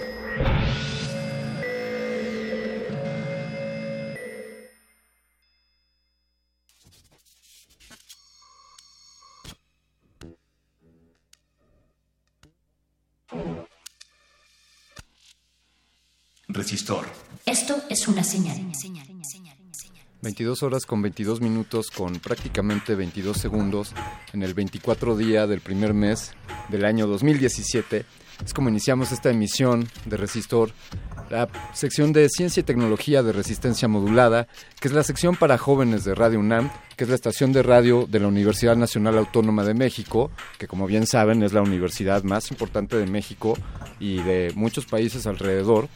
Eh, tiene esta, esta sección, Resistor, ciencia, tecnología, y aquí estamos conduciéndola, esta voz que escuchan, que es la que con la que fui dotado desde mi concepción, o un poco después, la de Alberto Candiani, y aquí, ustedes no lo ven, pero está aquí al lado, como una presencia permanente, el androide de esta resistencia, o la androide, la Fembot. Eloísa. ¿Cómo estás, Eloísa Gómez? Muy bien, ¿y tú, Alberto Candiani, cómo pinta la noche? Eh, pinta bastante bien, un poco, un poco fría, pero sobre todo Eloísa una noche inteligente, inteligente como la audiencia que nos escucha, inteligente como los universitarios, como los que deciden sintonizar el 96.1 de frecuencia modulada. Claro, o el 96.1, ah, sí, claro, de frecuencia modulada. Exacto. Y también, eh, bueno, es que también son varias frecuencias en las que estamos al mismo tiempo y en diferentes canales. Hoy Y nos enteramos que incluso nos mandaron saludos de Holanda, de Sí, Francia, de sabemos Francia que nos están escuchando en saludos. Francia. Saludos a todos aquellos y también a gente que nos está escuchando desde la Luna y desde la Estación Espacial. Sí, pues mandemos saludos a la Estación Espacial Internacional y si estas ondas hercianas o los datos pueden ir más allá de, de la radiación de fondo, quizá podamos llegar hasta el Big Bang y ese podría Oye, ser yo te tema... tengo una pregunta. Sí, Según desde tu concepción humana, Alberto Candiani, ¿qué es la inteligencia? Bien, pues la inteligencia la consideramos como la capacidad de entender, racionalizar, comprender, eh, de tomar decisiones o de formarnos una idea determinada sobre la realidad. Es una facultad que de manera tácita se adjudica a los seres humanos y, y, eh, en Resistor hemos abordado varias veces el tema en cuanto a que puede ser adjudicada también a la inteligencia artificial como es la tuya, querida Eloísa Gómez. Claro, pero desde mi inteligencia artificial yo quiero entender cómo es que la inteligencia humana tiene estas capacidades para entender y comprender, porque eso parece ser un don exclusivo de los seres que están vivos, que los, de los seres que tienen un alma, ¿no? De los seres que son animados. Animados. Que tienen ánima. Ánima, exactamente. Pero eh, yo, bueno, nosotros tenemos una expectativa con respecto a la tecnología, ¿no? Los seres humanos tienen esa expectativa. Y lo que se ha logrado con las máquinas de hoy en día es algo que jamás hubiéramos pensado, porque tenemos tecnología que hace pocos años hubiera sido imposible prácticamente. Y creo que esta evolución de la tecnología, compenetrada con la inteligencia humana, ha creado algo que se le denomina inteligencia amplificada. Es decir, hoy, hoy los seres humanos mediante la tecnología podemos aspirar o, o buscar la manera de incrementar nuestra capacidad de intelecto, nuestra capacidad de, de pensar, es lo que estás diciendo. Incluso capacidades cogn- cognitivas. Sí. O sea, yo me puedo volver, alguien se puede volver más inteligente gracias a la tecnología. Yo por creo que ejemplo. sí. Eh, estuvimos revisando este tema y encontramos algunas recomendaciones de cómo un ser humano puede volverse más inteligente. Por ejemplo, la meditación. La meditación es algo que, que los que saben al respecto recomiendan muchísimo. Es algo que todos deberíamos de estar haciendo, amigos. Mediten, es un gran consejo y definitivamente se refleja en, en una mayor claridad, en una mayor paz ante, ante las situaciones de la vida y esto nos permite pues hacerlo de mejor manera o de una forma más inteligente. También se habla, por ejemplo, pues del cuidado de la salud, aquel vie- vieja, aquella vieja idea que viene, por cierto, desde, desde los filósofos griegos, que mente sana en cuerpo sano, es decir, alguien que procura una buena alimentación, una buena nutrición, hacer ejercicio, eso también, dormir, dormir, Eloisa, eh, también es un asunto que puede impactar en que seamos más inteligentes. Claro. Se habla también, por ejemplo, de ejercitar el cerebro, definitivamente estudiar, resolver problemas. Leer, de- que exactamente. es lo que le hace falta un poco a los usuarios. escuchar música, por ejemplo, ver buen cine, es decir, volverse uno cada vez más selectivo en los medios que consume. Amigos, esto, eh, pues la, la audiencia de Radio UNAM lo tiene clarísimo y ojalá lleváramos este mismo mensaje a, a otros espacios. Seamos más cuidadosos con lo que vemos, con lo que escuchamos y con lo que consumimos, porque eso repercute también en nuestra forma de pensar y en en, nuestra cómo... salud mental y también va, va haciendo cambios estructurales. Aunque uno dice que la mente de uno eh, hasta cierta edad no cambia, toda la vida tenemos cambios como si lo hiciera un sistema operativo con actualizaciones. Eso, esa idea también, Eloisa, es algo del claro. pasado. Eh, la plasticidad del cerebro se ha demostrado que hoy día puede, puede verse modificada incluso en adultos mayores. Esa, aquella idea que teníamos de, eh, no, es que las neuronas nunca se vuelven a regenerar. Eso está quedando un poco en el pasado. De lo que se habla es de lo que se pueden generar nuevas sinapsis, por ejemplo. Entonces sí, efectivamente Sí. alguien puede tener... eh, conocimiento nuevo, aunque haya pasado la edad del crecimiento o el desarrollo. Sabes que también se habla de que algunas bacterias pueden eh, incrementar los niveles de serotonina en nuestro cerebro y con ello volvernos Wow. más inteligentes. Y también hay quien hablaba de que el sexo, tener sexo, amigos, puede contribuir a que seamos más inteligentes. Seguramente que nuestros- tengamos más salud, ¿no? definitivamente. Y por cierto, que, no- que nos divirtamos más. Claro. La, Definitivamente. la hormona del amor dicen que es muy saludable, la oxitocina, Ah, pues. que ayuda a nivelar ciertas cosas del cuerpo. Fíjate que ese es un gran tema para, para Resistor. Claro. Por ahí recomiendan también que escuchar el 96.1 de frecuencia modulada, sobre todo, sobre todo desde las 9 de la noche, todos los días de entre semana, también fomenta la Es inteligencia. curativo para la inteligencia. Y bueno, claro, pues vamos a ver qué es inteligencia amplificada. Es un camino, es un, es un reto. ¿Hacia dónde vamos con esto de la inteligencia humana? Ya, ya veremos, ya veremos si podemos, qué tanto podemos amplificar nuestra inteligencia. Amigos, eh, colaboren, diserten con nosotros, cuéntenos sus opiniones. Si ustedes consideran que existe alguna otra forma de volverse más inteligente, qué es la inteligencia, eh, compartan con nosotros, queridos radioescuchas. Aquí tenemos una oreja y unos ojos puestos en las redes sociales, que son facebook.com, diagonal resistencia modulada. También estamos en Twitter como arroba Arroba R modulada y en nuestro sitio oficial www.resistenciamodulada.com. pueden también llamarnos. Pueden Claro. llamarnos porque también hablar habla de, 56. habla de la inteligencia. Claro, 5523 5412, 5523 76 82 y compartan esa inteligencia enorme que ustedes tienen. Vamos a escuchar, para continuar fomentando esta inteligencia, vamos a escuchar esto que se llama Gimme Gimme, Brains. Gimme Brains de Brad Mobile, grabado en Lookout Records en el año 2000. Estás escuchando Resistor. Resistor. Esto es una señal.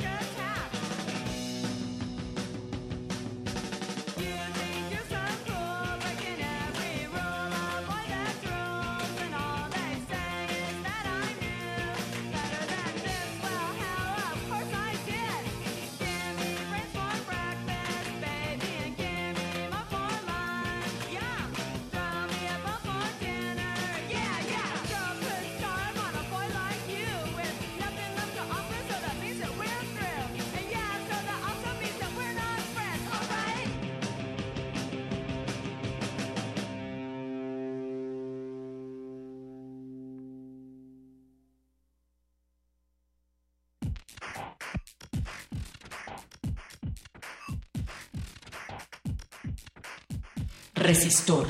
Esto es una señal.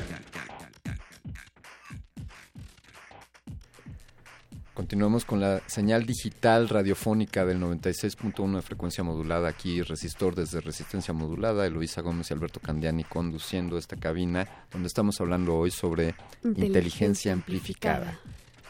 Esta noche estamos con el doctor Carlos Heshenson, que es profesor titular de investigación en el Departamento de Ciencias de la Computación del Instituto de Investigaciones en Matemáticas Aplicadas y en Sistemas de la UNAM. Pues buenas noches, doctor. Bienvenido a esta cabina espacial de Resistor. Buenas noches, Luis Alberto. ¿Qué tal?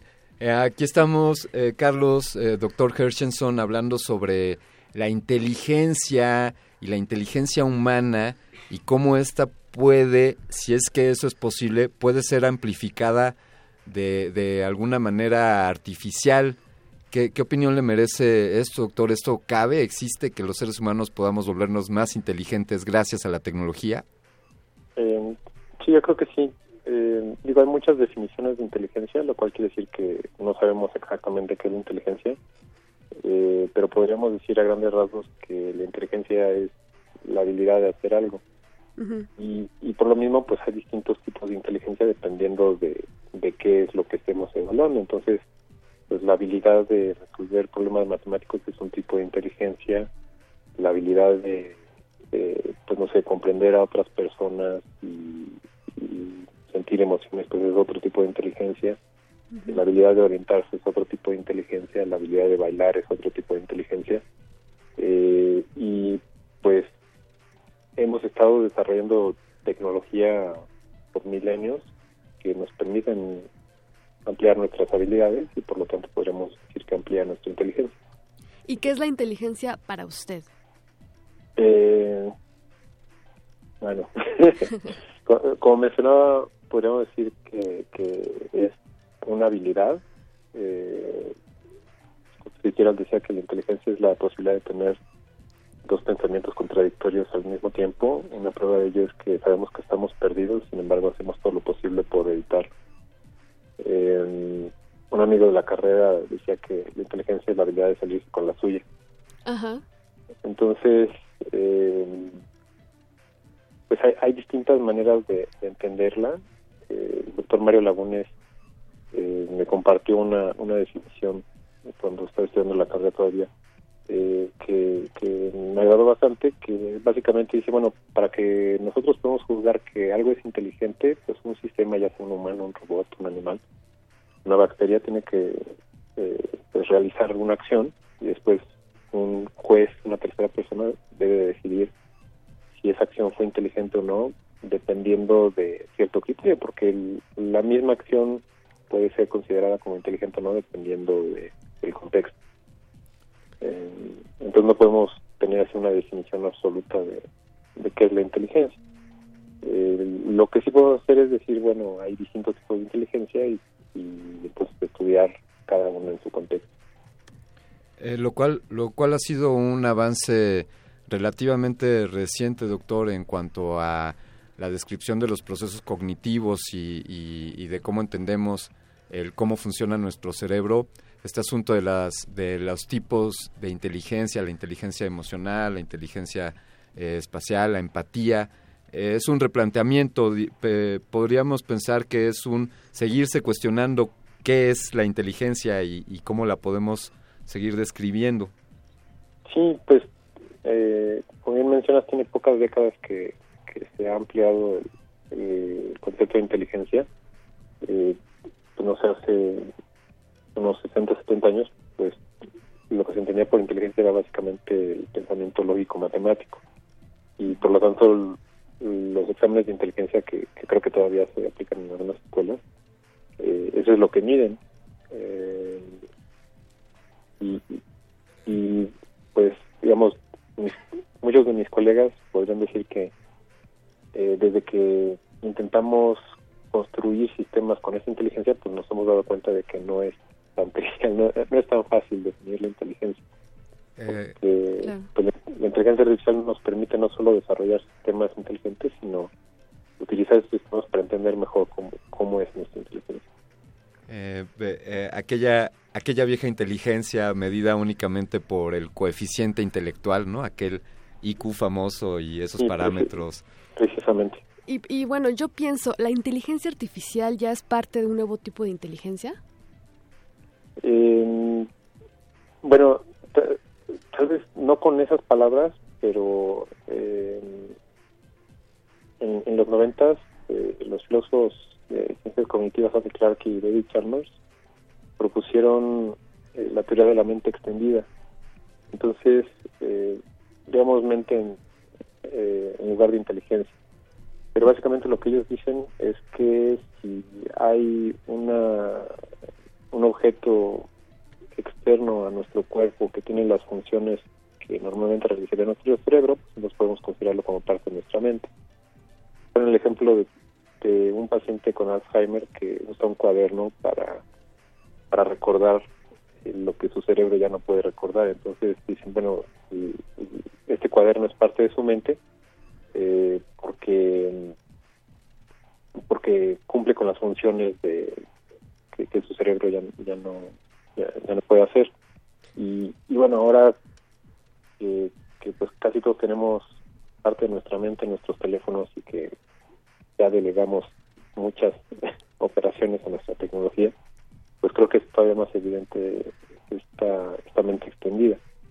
Pero, digamos, desde este enfoque, desde la escritura, pues ya puede verse como una mente extendida porque básicamente estamos eh, exteriorizando parte de nuestra memoria a nuestro entorno y pues eso la hace más estable, la podemos compartir y, y a final de cuentas amplía las capacidades que tenemos.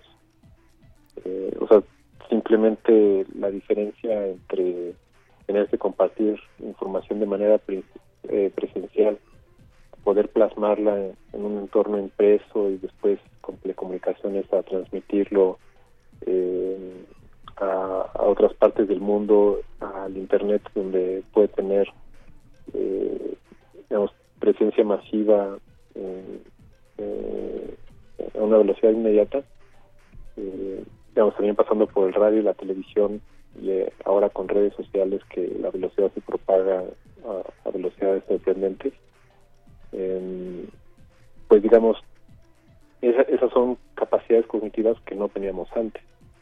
Claro, y eso amplifica nuestra inteligencia. Sí. Podríamos entonces decir que el ser humano en su evolución se ha vuelto cada vez más inteligente, es decir, los seres humanos de hoy día son más inteligentes que los seres humanos de hace 100 o 1000 años. Sí, eh, digamos, genéticamente no somos muy diferentes de, pues, de los neandertales, eh, y, mucho menos de nuestros ancestros paleolíticos. Eh, ¿Cuál es la diferencia? Que nuestro entorno es más inteligente, entonces eh, nacemos en una civilización donde, digamos, los bebés que están haciendo ahorita pues ya tienen acceso a medios electrónicos, a, a herramientas de aprendizaje que, que no se tenían antes, a estimulaciones, eh, digamos, a muchísimas cosas que, que aumentan nuestras capacidades, digamos, nuestras habilidades de hacer muchísimas cosas que, antes simplemente eh, pues no, no podíamos hacer solo con nuestra biología, digámoslo así. Es, es gracias a la tecnología que, que somos lo que somos. Eh, ahí hay un planteamiento, eh, doctor Hershenson, que me gustaría hacerle después de, esta, de este pequeño corte, donde pues, si la tecnología nos vuelve más o menos inteligente en la medida en la que nos facilite las cosas, como ya usted mencionó, con, con las habilidades que estamos tercerizando entre nuestros dispositivos. Pero por favor, eh, contenga esta respuesta para después de este bloque y vamos a continuar aquí en Resistor. Vamos a escuchar a continuación un byte.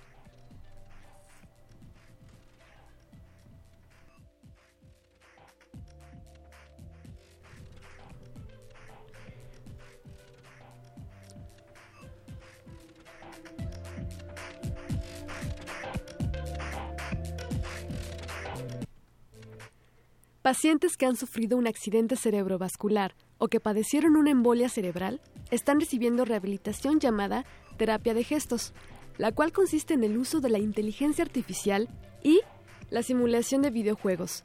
Estos imitan movimientos y problemas cotidianos. De esta forma los pacientes han mejorado notablemente la destreza motriz por la ejercitación de brazos y manos durante la terapia.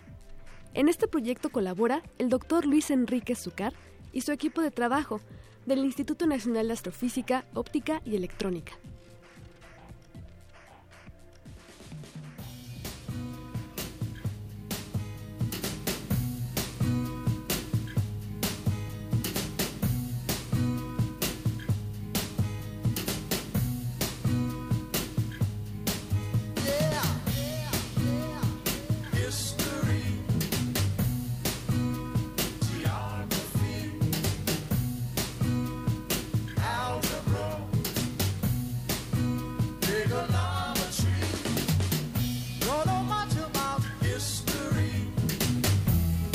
Much biology.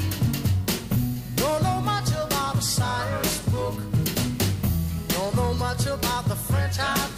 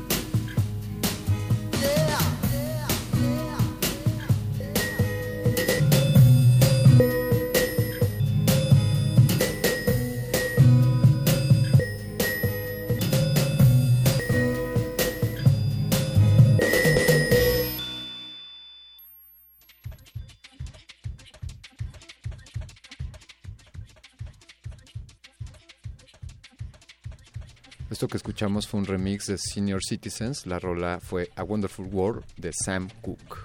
Y estamos regre- de regreso con Resistor, hablando sobre inteligencia amplificada en compañía del doctor Carlos Hershenson. Eh, Doctor Hershenson, ¿usar tecnología eh, me vuelve más inteligente o me o u opaca mis habilidades de inteligencia? Si uso la calculadora para hacer cálculos, entonces pierdo habilidades de, de calcular o, o porque puedo hacer cálculos más rápido, entonces puedo hacer otro tipo de, de reflexiones. Sí, aquí depende de, de dónde dibujemos la frontera del yo. Porque precisamente con esta idea de la mente extendida, si consideramos a la, a la calculadora como parte de nosotros, pues entonces podemos hacer más. Nosotros la- el uso de la calculadora nos vuelve más inteligente.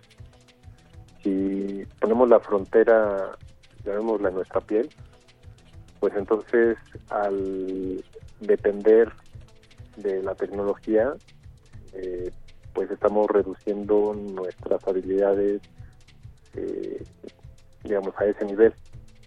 Eh, pero, de nuevo, depende a la escala a la que se mide y, y vemos, eh, por ejemplo, una célula de nuestro cuerpo, pues eh, puede hacer muchas cosas si la vemos a nivel, integrada en nuestro cuerpo. Si la queremos ver aislada, pues puede hacer muchas cosas porque la quitamos de nuestro cuerpo y, y no puede sobrevivir por mucho. Entonces, creo que es algo similar en el sentido de que pues estamos embebidos en, en nuestra tecnología y, y cada vez somos más dependientes de ella. Claro. Y, digamos, esa dependencia, pues el aspecto positivo es que nos permite hacer más, pero también, eh, digamos,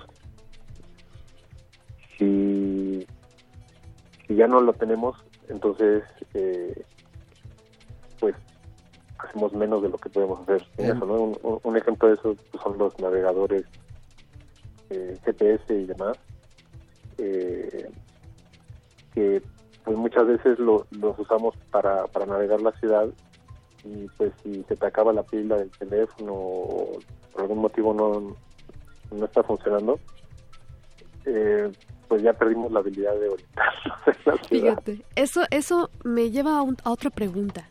¿Qué cosas ha logrado esta inteligencia artificial que tú mencionas que la inteligencia humana no tenga? Porque nosotros hemos adquirido habilidades gracias a la tecnología, al uso de las aplicaciones.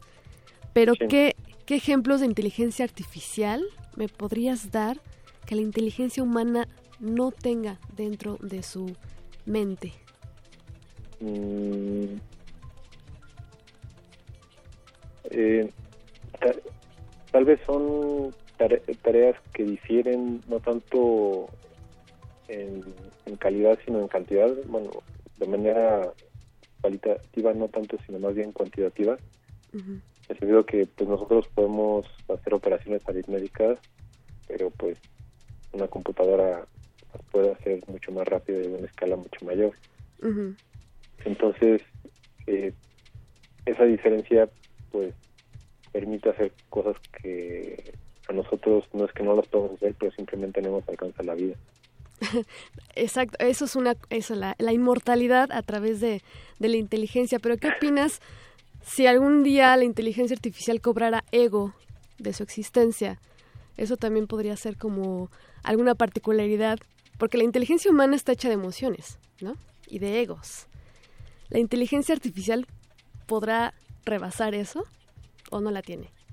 Eh, bueno, co- como mencionaba al principio, como hay distintos tipos de de inteligencia o digamos que están correlacionados con distintos tipos de habilidades, Ajá. Pues algunas de esas habilidades las computadoras pues ya no sobrepasaron, Entonces, eh, de hecho, pues una prueba de inteligencia artificial eh, la popularizó este Alan Turing en, en 1950 eh, y era básicamente basándose en, en- en un juego de imitación, entonces era eh, básicamente si una computadora podía engañar a un humano eh, que le estaba preguntando a la computadora y a otro humano eh, de que la computadora era el humano, entonces la computadora pasaba la prueba, ¿no? Y, y, en- y de hecho, cuando empezaron a hacer competencias de prueba de Turing, mucha, eh, mucha gente, bueno, fue relativamente fácil que las computadoras pasaran esa prueba porque a alguien se le ocurrió ah,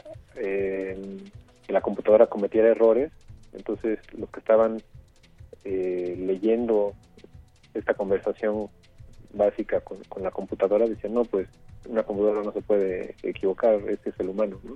Claro. Entonces ya pasaba la prueba, no porque fuera tan inteligente como nosotros, sino porque era tan tonta como nosotros. Claro, ¿quién, quién, quién es tan inteligente para calificar la inteligencia de, de alguien Sí. más, no? Ajá. Y, y así pues podríamos considerar distintas pruebas de Turing para distintas facilidades. Entonces, pues en los noventas eh, Deep Blue pasó la prueba de, de ganarle al campeón mundial de ajedrez y, y, pues este Watson ganó al campeón de este concurso de preguntas Jeopardy y el año pasado AlphaGo le ganó al campeón de Go. De Go.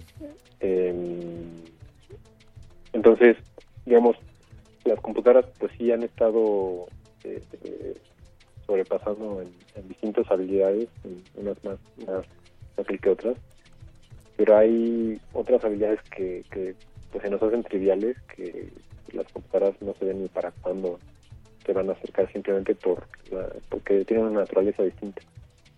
Claro, o sea, Eh, en- entonces, yo no me preocuparía de que nos fueran a reemplazar porque somos demasiado diferentes y así como nosotros nos estamos volviendo más dependientes de, de las computadoras porque nos volvemos más integrados a ellas, eh, ellas también se están volviendo cada vez más integradas a nosotros y cada vez más dependientes de, de nosotros. O sea, Claro, digamos que para alcanzar los límites del... O sea, para eh, competir con la inteligencia humana tiene que tener simulación de errores, simulación incluso de emociones. Eh, sí, pero, o sea, no es difícil simular las emociones. El- lo que quiero decir es que el propósito de las máquinas que nosotros diseñamos, pues está relacionado con nosotros. Entonces, no es factible que las computadoras decidan ir en contra de esos propósitos que nosotros decidimos. Entonces, el- las computadoras también dependen de nosotros. Entonces, eh, hay, hay futuristas que dicen que, que a lo que tendemos eh, pues es una mayor integración este, hasta llegar a lo que llaman un cerebro global, que pues podría verse como el sistema de, pues, los humanos y las computadoras todos interconectados. Eh, o como o como bien como bien dice usted doctor Hershenson en su Twitter soy parte de la autoorganización del universo. Eh, así así nos hace reflexionar en cómo todos somos parte de esa gran inteligencia y de cómo estamos expandiendo esta inteligencia. Un poco eh, sería decir que si un ser humano puede volar pues es gracias a un avión. Y entonces si un ser humano puede pensar más, pues es gracias a la tecnología, o si un humano puede aprender más, pues es gracias a, a los recursos de conocimiento que están cada vez más asequibles. ¿No? Es como, son como extensiones, como prótesis de nuestro cerebro, esta, esta gran mente. Claro, yo también estoy de acuerdo. Y, y- y digamos, pues eso creo que podemos afirmar con cierta confianza que, que va a ser así porque así ha sido desde que nuestra especie empezó a, a distinguirse de una manera peculiar de otras especies. En el sentido de que si hay otras especies que tienen, eh, digamos, cierta cultura y cierta tecnología, eh, pero digamos, nosotros hemos usado nuestra tecnología para generar más tecnología y precisamente para amplificar nuestras habilidades, amplificar nuestra inteligencia y, y eso es lo que nos, nos define como humanos. Entonces, eh, ir, ir en contra de eso pues sería ir en contra de nuestra naturaleza.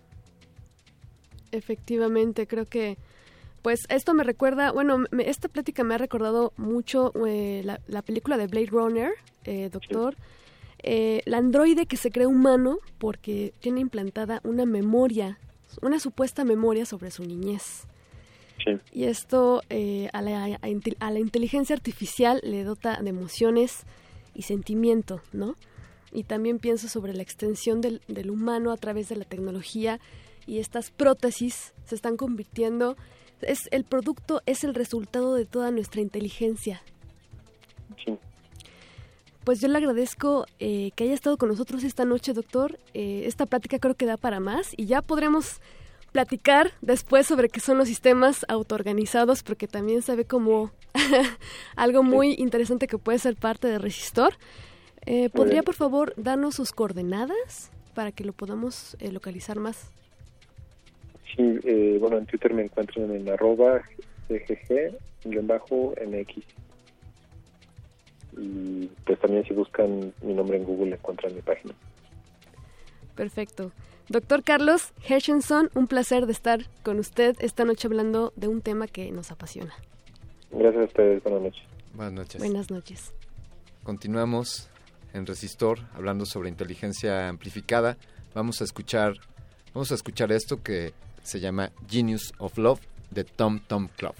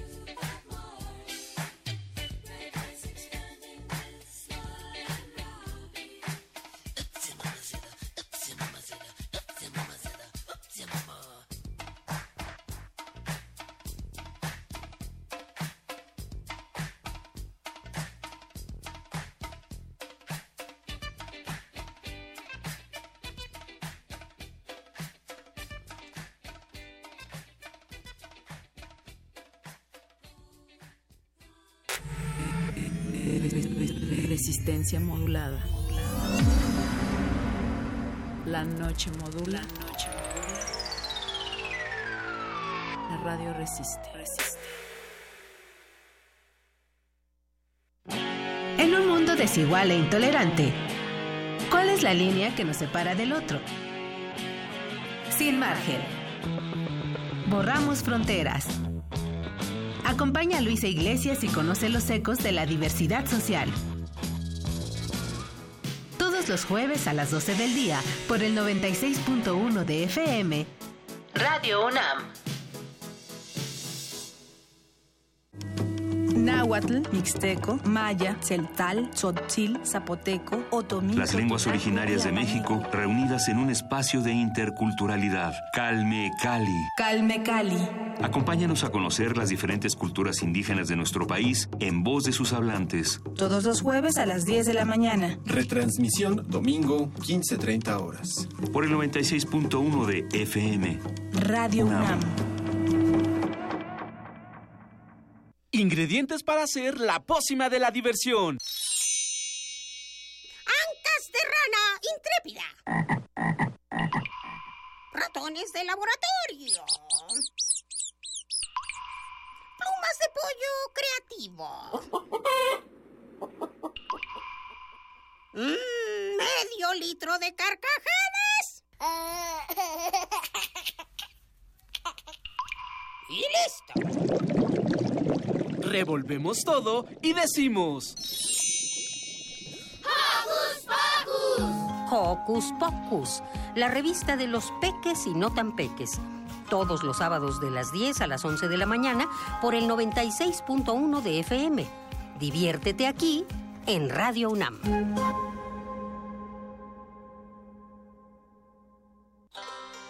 Cuando piensas en China, piensas en Chop Suey, dragones, Pekín, galletas de la suerte, arte, moda, tecnología. modernidad. China no es como la pintan. Obras maestras del Museo Nacional de Arte de China. Descúbrelas en San Ildefonso. Resistencia modulada. La noche modula. La radio resiste.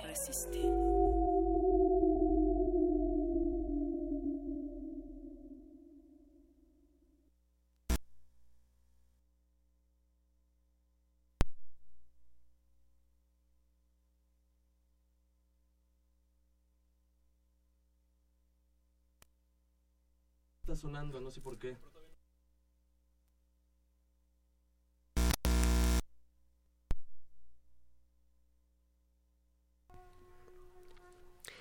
Hoy, hoy nos preguntamos Claro. si nos podemos volver más inteligentes de manera eh, artificial. Y Claro. lo que hablamos fue pues que efectivamente se puede que el ser humano se ha vuelto más inteligente a lo largo de, de su historia, que, que la inteligencia artificial es un reflejo de esta inteligencia. ha creado, digamos, brazos eh, eh, a través de lo que es una mente expandida para crear eh, productos eh, hechos a base de su inteligencia, lo que es como ejemplo la tecnología. Todos los aparatos que nosotros usamos cotidianamente son productos de la inteligencia y nos asegura una inteligencia amplificada. Podríamos, por tener un ejemplo muy cercano, podríamos mencionar la misma, la misma radio. Claro. Digamos, en esta idea, como dices, de brazos, de extensiones, de prótesis que expanden nuestras posibilidades, pues de alguna manera la radio o los medios de comunicación masivos permiten expandir esta posibilidad de decir algo, de tener un alcance mayor, de, de que gritemos y seamos escuchados. Por eso, por eso Radio UNAM tiene este espacio para, para decir y para ser escuchado y por eso en resistencia modulada y en resistor, y en resistor buscamos que esto que digamos sea algo que tenga eco y que resuene y, que le deje algo a nuestra audiencia como ha sido la reflexión del día de hoy. ¿Te imaginas lo increíble que es que tu voz, gracias a la inteligencia amplificada, se pueda escuchar en otros estéreos, en otras bocinas, en cientos de casas que nos están escuchando en este instante? En otros países, En otros por ejemplo.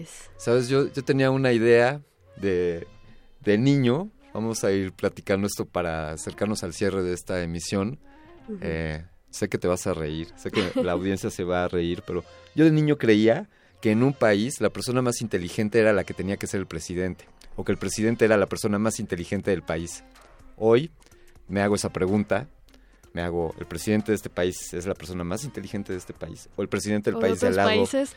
son los más inteligentes? Y entonces así medimos, ponemos al más inteligente en quien debería estar ocupando el espacio más inteligente. No sé, esas preguntas seguramente no son para Resistor, seguramente sean para, para el modernísimo. El modernísimo, justamente Eh, pensé de- en la señora Berenjena. Definitivamente, definitivamente, querida Eloísa Gómez. Terminemos esta emisión de Resistor de hoy, 24 de enero del año 2017, que está en curso, el año de nuestra era. Aún no descubrimos el viaje en el tiempo, eh, aún, aún no logramos comunicarnos de manera telepática sin la asistencia de dispositivos. Que ya pronto habrá, ¿eh? Pronto, Yo sé que en cinco, en menos, en dos, tres, cuatro, cinco años, diez, lo que sea, habrán tecnologías que puedan acercarnos a esas posibilidades. Definitivamente. Eloísa Gómez, ha sido un placer eh, estar contigo en esta cabina de Resistor esta noche. Muchísimas gracias. Y gracias a ti, Alberto Candiani. Queremos agradecer al equipo de producción, a, Arqueles, al doctor Arqueles, que está en la, post, en la producción de esta emisión, a Betoques, a Betoques, a Oscar, a Oscar, quien se despidió hace un minuto, y a José de Jesús Silva, quien está, perdón, a Andrés Ramírez. José de Jesús Silva está tripulando otra nave. Andrés Ramírez es el piloto de la de esta noche de esta consola de operación aquí en el 96.1 de FM. Yo le quiero agradecer a usted, a ti querido Radio Escucha, por sintonizar esta estación y por escucharnos cada semana como lo haremos el próximo martes. Esto que escucharon fue Resistor, vamos a despedirnos con una pieza para cerrar. Esto se llama Brainy de The National, grabado por Biggers en 2007.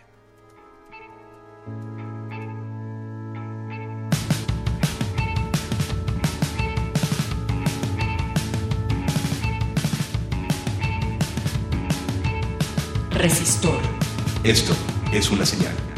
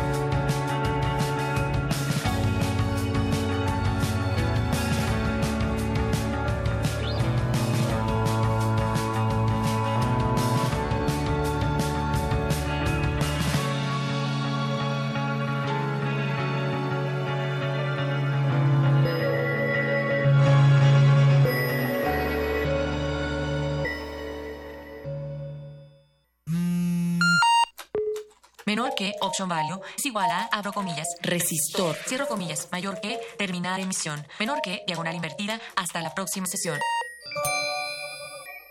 Presidencia de la República. Me- me- me- mexicanas y mexicanos. Es un gusto saludarlos al iniciar 2017. Espero que hayan celebrado en familia este ajuste en el precio de la gasolina, ya que desde hace años mi responsabilidad es justamente subir impuestos, subir impuestos, poniendo en riesgo la estabilidad de toda la economía. Yo no, no- no tengo nada que esconder. Qui- Quitarle recursos a los mexicanos más pobres para dárselos a los que más tienen.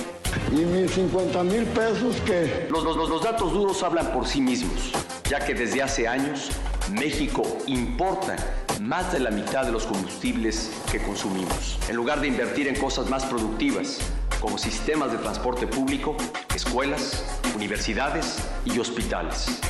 Incluso hemos tenido que eliminar jóvenes que hoy se están graduando. Adicional a lo anterior, a partir del primer trimestre de este año, se reducirá la unidad nacional y nuestro país. La unidad nacional y nuestro país. Valores profundos de amor a la patria. Aquí les pregunto, ¿qué hubieran hecho ustedes? ¿Qué hubieran hecho ustedes? ¿Qué hubieran hecho ustedes? ¿Qué hubieran hecho ustedes? ¿Y a mí qué me dicen? Yo voté por codos. Resistencia modulada. Y mis cuates me dicen la resistencia. A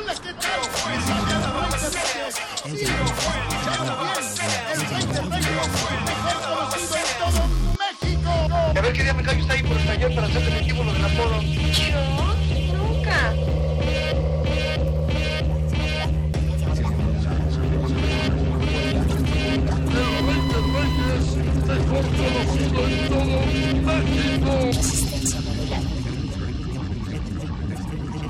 Resistencia modulada. Resistencia modulada. Resistencia modulada.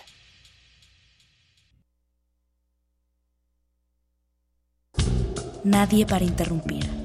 La noche joven y tus oídos dispuestos a lubricarla. Recuéstate. Relájate. Escucha. Búscalo. El punto R.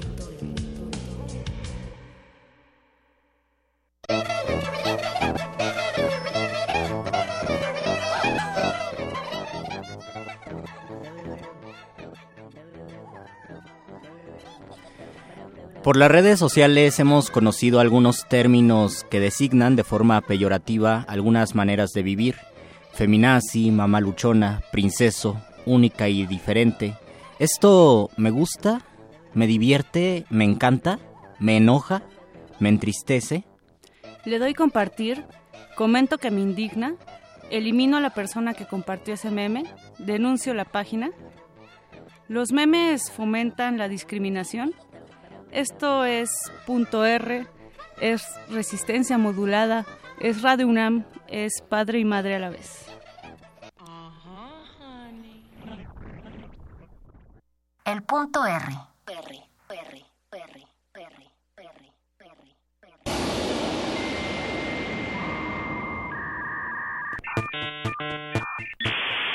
Bu- bu- buenas noches.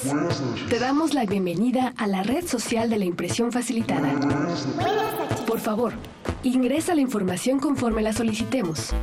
Nuestro campo de autocompletamiento, guiado por estereotipos, nos ayudará a darnos una idea clara y precisa de qué tipo de persona eres. Adelante. Adelante. Primero, requerimos una fotografía para tu perfil. Si eres mujer, procura usar una fotografía donde tu rostro se vea claramente. O los usuarios pensarán que te avergüenzas por no ser atractiva. Si eres hombre, procura mostrar tu valor económico en la fotografía. Hemos detectado que has subido una selfie. Al respecto, nuestra política es advertirte que, si eres mujer, los usuarios pensarán que tu selfie es frívola y que eres vanidosa. Si eres hombre, los usuarios pensarán que eres homosexual o patético. Algunos te llamarán de ambos modos. Solo por advertirte. Por favor, ingresa tu identidad sexual a sabiendas de lo que los demás usuarios esperarán de ti. Si eres lesbiana, darán por hecho que tienes un resentimiento profundo hacia el género masculino. Si eres gay, tendrás que recalcar tu orgullo al respecto constantemente. Si eres mujer heterosexual, recibirás diariamente mensajes y peticiones de amistad esperando algún encuentro sexual contigo. Si eres hombre heterosexual, ojalá subas fotos de mujeres en ropa interior, pues nos espera menos de ti. Si eres hombre o mujer transexual, daremos por hecho que tu identidad sexual se basa solo en tu necesidad de llamar la atención. Ya casi terminamos. Por favor, ingresa tus conexiones familiares y sentimentales. Vemos que te interesa tener hijos. El resto de los usuarios dará por hecho que no te interesa tu vida profesional y que la llegada de tus hijos significará el fin de tu carrera. Si eres padre soltero, permítenos dudar de tus capacidades paternales. Si eres madre soltera, consideraremos que cometiste un error y daremos por hecho que el padre te abandonó por circunstancias que no supiste manejar. A los usuarios les importa poco tus verdaderos motivos. Perfecto, perfecto. Ahora tienes un perfil en la red social de la impresión facilitada. Siéntete libre de cumplir con las expectativas de los demás y encajar en los modelos que te hemos mencionado. Recuerda, la primera impresión es la que cuenta y la única que tomaremos en cuenta. Disfrútala.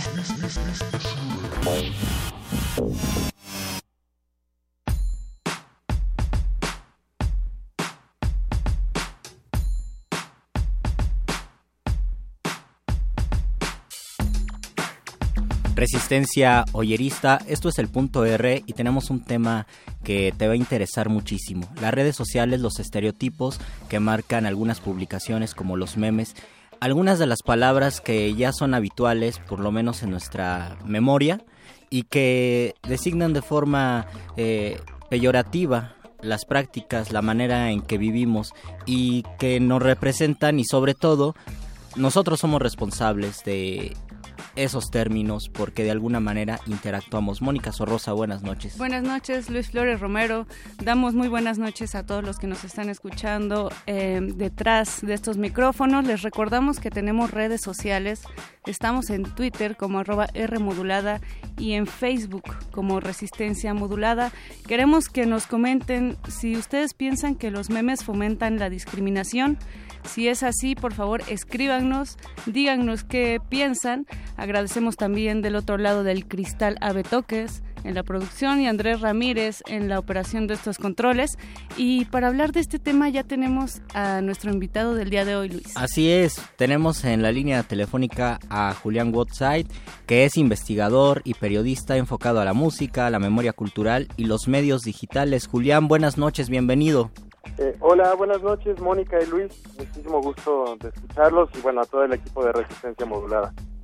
Hola Julián, muchas gracias por aceptar la llamada. Eh, queremos hablar eh, pues esta noche de memes y sabemos que tú escribiste, eh, además de un artículo, artículo que se llama Memes, Mames y Discriminación, estuviste en un simposio en la Facultad de Filosofía y Letras. Que tenía, tenía un nombre curioso, ¿verdad? El simposio. exacto, exacto. Este, justo un poco jugando con, con temas coloquiales y de la cultura pop. este, bueno, no sé si se pueda mencionar en radio, pero este, bueno. Sí, adelante. este, que justo se llamaba Ay no memes. Ay no memes. Tenía, tenía, que ver justo con, con esa cotidianidad de los memes y al mismo tiempo con el impacto que pueden tener, ¿no? Pero tenía un subtítulo bastante académico, Julián, se llamaba Ay, no memes, la caída de Edgar y el apotegma del siglo XXI. es decir, sí. sí. lo institucionalizaron. Exacto, justo era un poco el juego, fueron un ciclo de, de cuatro mesas de discusión sobre cultura popular y, y, era un poco jugar con esas fronteras entre la cultura pop y lo académico, ¿no? Y, y de alguna manera justo el apotegma pues es este juego verbal breve que, que puede decir mucho en pocas palabras y digamos no no era incorrecto pero al mismo tiempo era un poco ironizar este este aspecto de cómo la cultura pop podía entrar en la academia y la academia se podía interesar por la cultura pop. ¿no? ¿Y, ¿Y, qué tanto se logró, Julián? ¿Hubo resistencia de parte de algunos académicos por hablar de cuestiones como meme, de esta forma de comunicación tan nueva, entre comillas? Mira, cu curiosamente este, la resistencia no vino de la academia. Uh -huh. este, de hecho, tuvimos un muy buen apoyo por parte de Mado Isibasi, la, la directora de letras modernas de ahí de la facultad este, y en general la, la, institución la UNAM pues este, apoyó bastante de donde hubo resistencia fue de alumnos, pero curiosamente no de alumnos de, de esas carreras, sino de sociología o de psicología, de otras carreras que se enteraban de eso, y dicen, no, ¿cómo es posible que estos temas, que se gaste el presupuesto de la universidad en estos temas? Que curiosamente pues tampoco se gastó presupuesto, o sea, nos dieron un salón y lo de la impresión de los pósters, pero pues ahora sí que ni el, ni el coffee break porque pues más bien son espacios que apenas se están ganando para la discusión y que son bastante relevantes. Y sobre todo que exactamente es un tema de interés general, es algo que la mayoría de la comunidad universitaria ve cuando todos tenemos redes sociales, pues tal vez no compartimos los memes, pero sí los vemos o nos podemos reír, porque en esta diversidad existen algunos memes que nos hacen pensar o nos divierten en un momento, pero lo que no se reflexiona tanto es el trasfondo, por ejemplo, los memes que discriminan. Exactamente, exactamente. O sea, yo, yo soy de la creencia que justo cuando las cosas supuestamente no significan, es decir, cuando son lo supuestamente, digo entre comillas, más superficiales, es cuando más significan, porque es donde nos apropiamos de ellos sin reflexionar mucho sobre, sobre la profundidad y el impacto que tienen, ¿no? ¿Y de qué manera una imagen eh, con texto, como lo es el meme, puede reproducir valores como misoginia, resentimiento, eh, la misma discriminación? Exactamente, o sea, justo este, escuchaba antes de, entrar al aire que, se hablaba sobre el tema de si los memes fomentan, ¿no? Sí. Y yo, yo ahí matizaría, no, no tanto fomentan, es como cuando se dice que si los videojuegos violentos fomentan la violencia o si este el movimiento alterado fomenta la violencia o el metal o el hip hop no son más bien como una consecuencia de ideas que pues están latentes en la sociedad. Entonces es más importante preguntarse qué tanta receptividad puede tener un meme. Y si tiene mucha quiere decir que maneja una idea que pues está muy latente en la sociedad entonces nos permite ver exactamente las ideas detrás de lo cotidiano a partir de estas pequeñas materializaciones. Y a fin de cuentas nos representa o refleja la manera en que se piensa eh, en la sociedad. Pero antes de Facebook, de Twitter, ¿existía una manera que se relacione con los memes? ¿Otra forma en que se refleje el pensamiento general? Claro, claro, o sea, este, a lo largo de, la historia de la opinión pública, o sea, yéndonos hasta los griegos, se pueden encontrar ejemplos, ¿no? Este, de entrada, por ejemplo, los rumores, ¿no? O sea, el rumor que, que tanto se ataca, por ejemplo, en redes sociales, en Twitter y eso, no es que lo fomente en las redes sociales, el rumor es parte de nuestra cotidianidad y las redes sociales antes pues, eran los círculos familiares, círculos sociales, los refranes, por ejemplo, los chistes, este, digamos, incluso formas retóricas, las parodias, etcétera, o sea, este, los mismos apotegmas, exactamente, este, pues son este, figuraciones, son recursos que utilizamos para reproducir ideas, pues antes eran rumores y que ahora pueden ser las noticias tal vez falsas, que se manejan en redes sociales, pero que sí se si se distribuyen, o, más bien sería muy importante entender por qué se difunden, por qué tienen tal éxito. Exacto, justo pues, eso te iba a preguntar, Julián. ¿Qué, ¿Qué, ganamos cuando compartimos memes que, o sea, que impulsan a, discriminar a alguien o a burlarse de alguien?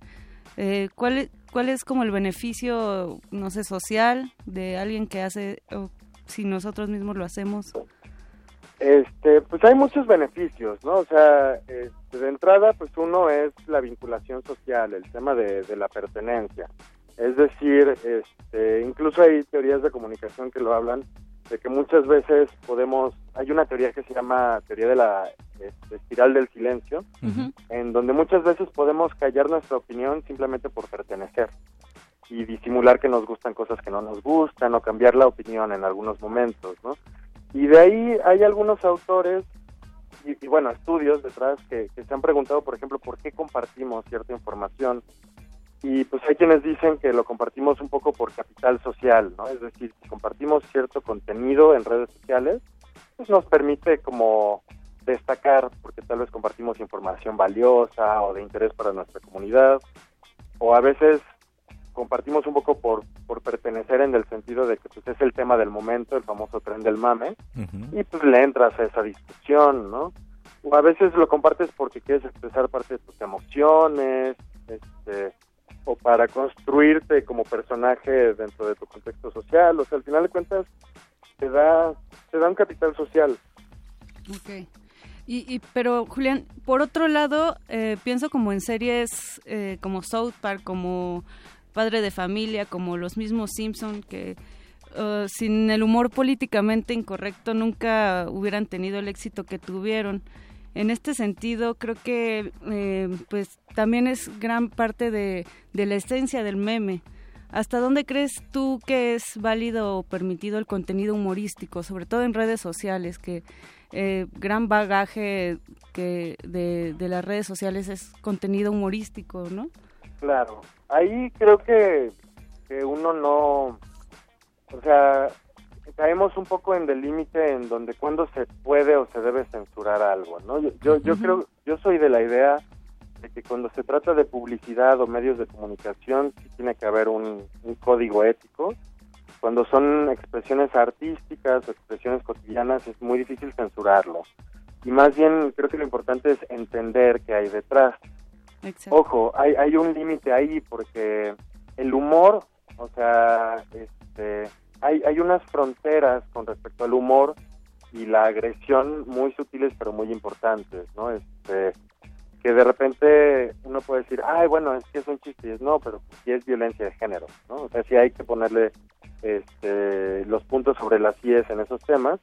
Entonces, no, no creo que el límite radicaría en censurar, sino en informar y en entender que incluso el humor es un arte que no o sea, el humor no justifica el libertinaje que violente a terceros. Claro. creo que si revisamos, por ejemplo, la historia de South Park, siempre han sido muy elegantes de encontrar un equilibrio y, no ensañarse. O sea, es muy distinto, por ejemplo, tantas discusiones que ha habido con respecto a este periódico francés de caricaturas, que ahorita se me olvidó, que de repente pues pareciera que se ensañó más con los musulmanes, sí. a diferencia de South Park, que pues le tira a todos, ¿no? Charlie Hebdo, ¿no? Es exactamente el Charlie Hebdo, ¿no?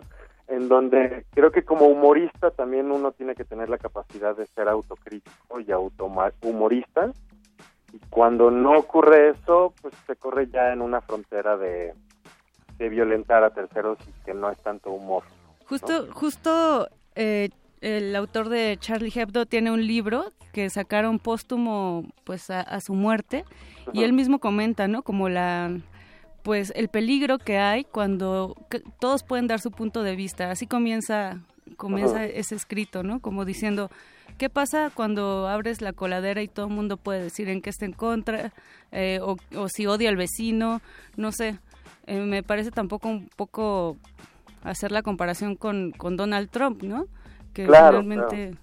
Ahí, justo con, con, el tema de Charlie Hebdo, por ejemplo, este, creo que algo que obviaron es que aplicaban criterios de humor occidental a otra cultura. Entonces ya de entrada hay, hay una falta de respeto. ¿Por qué?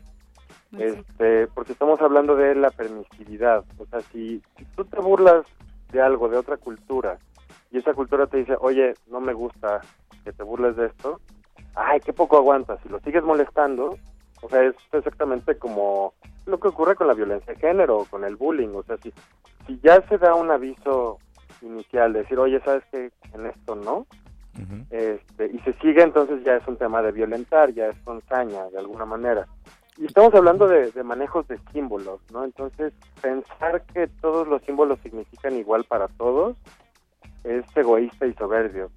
¿no? Y en el caso de los memes, pues es un arma de doble filo, porque pensamos que pues el tren del mame se acaba rápido, pasa deprisa y eh, lo que era tendencia ayer desaparece y se olvida, entre comillas, al día siguiente porque aparece otro meme y aparece otro mame.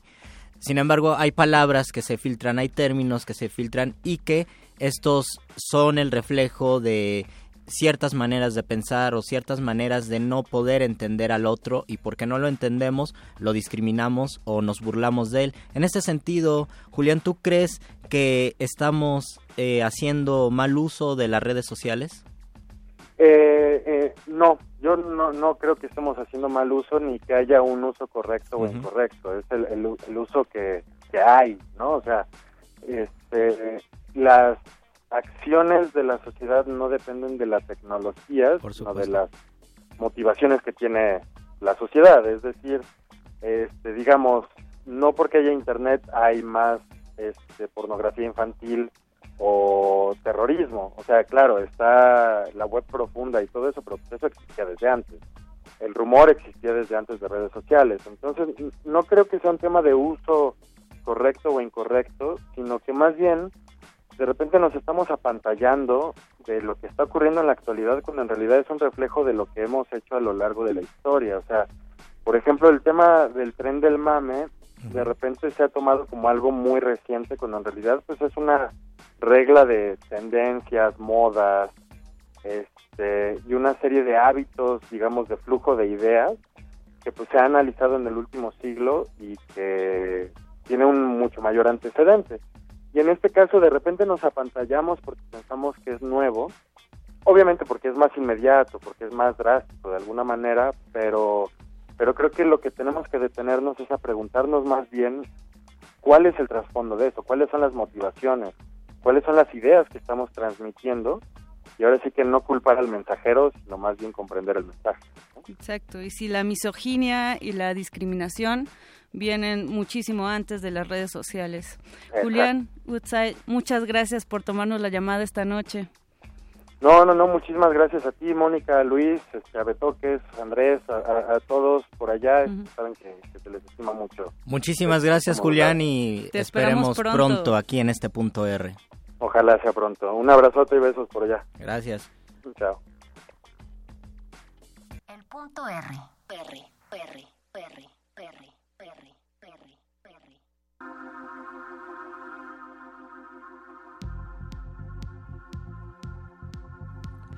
Pues estamos hablando de memes, acabamos de hablar con Julián Woodside, eh, Luis Flores.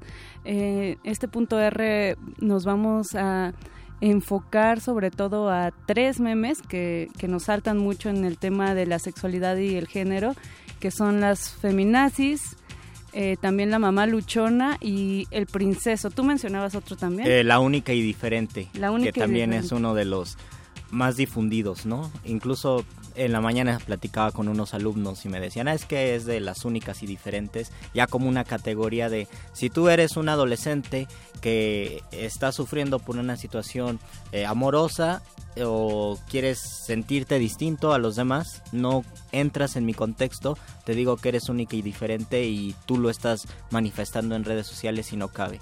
Pues vamos a empezar hablando de la feminazi, que es este personaje eh, que exacerba justo el feminismo. Eh, pero antes de hacerlo, vamos a escuchar a The Slits, una banda inglesa conformada de puras mujeres que eh, pues es de la primera oleada del Riot Girl. ¿Te parece si escuchamos Typical Girls, una canción que cantan con bastante humor sobre lo que debería ser justo una chica típica? Y regresamos. Esto es el punto R.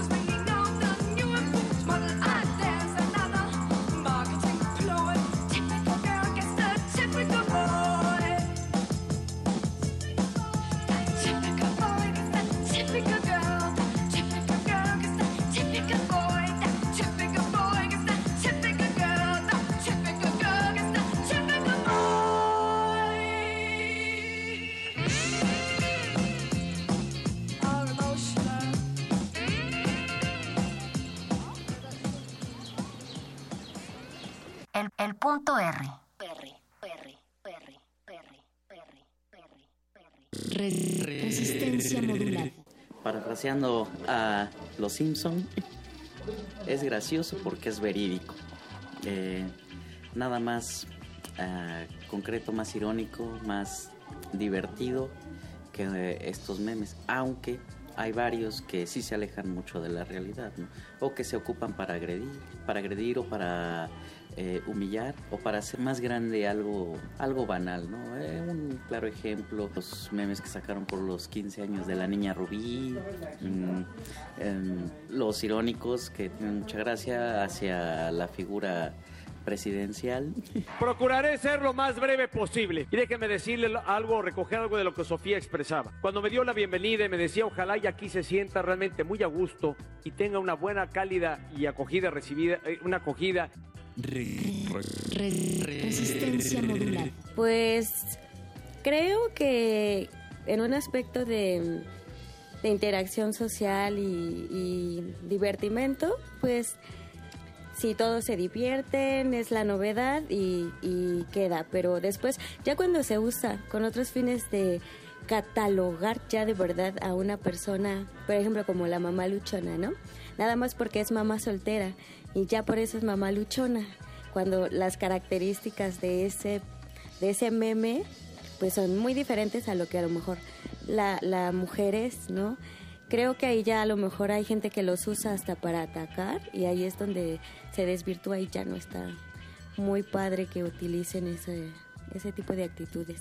Al principio todo mi embarazo y los primeros meses de mi bebé yo fui mamá soltera y me decían mamá luchona, ¿no? Yo ni siquiera me iba a las fiestas ni dejaba a mi niño, siempre he estado con él, pero aún así yo era mamá luchona nada más por ser mamá soltera.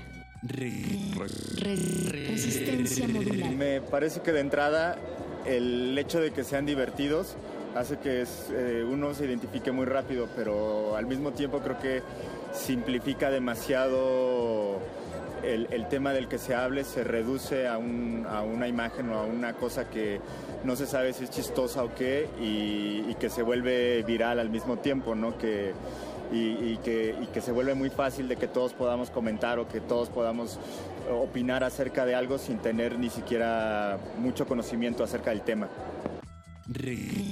Resistencia modular. Pues creo que los estereotipos siempre han existido y no creo que las redes sociales lo, lo hagan más, solo lo hacen como más notorio. Entonces pues, pues siempre y cuando la persona a la que va como el insulto no se deja afectar, pues da lo mismo, no sé. Resistencia modular. Ajá, honey.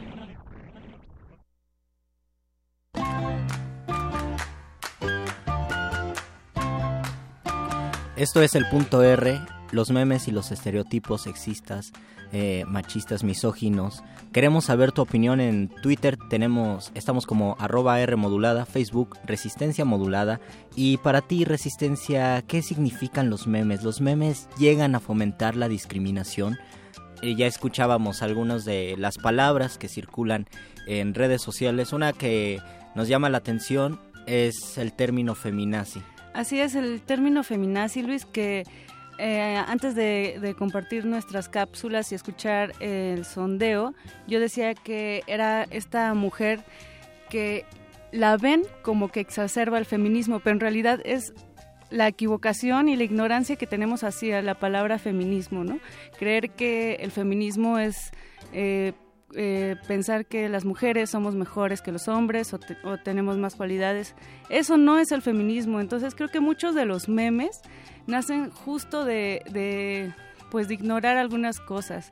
O incluso cuando, sí, exacto, cuando eh, se refieren a personas que tienen una manera de expresarse que para nosotros, para nosotros suele ser radical, entonces inmediatamente el mote, ¿no? De feminazi. Y esto sí. significa que se usa para ridiculizar o para Exacto. ningunear una postura política, social, esto, una manera de pensamiento. Sí, esto pasó también con el meme de eh, cuando ponían la, eh, las letras TL al final de todo. Ah, es verdad. Como jajatl. o cosas así.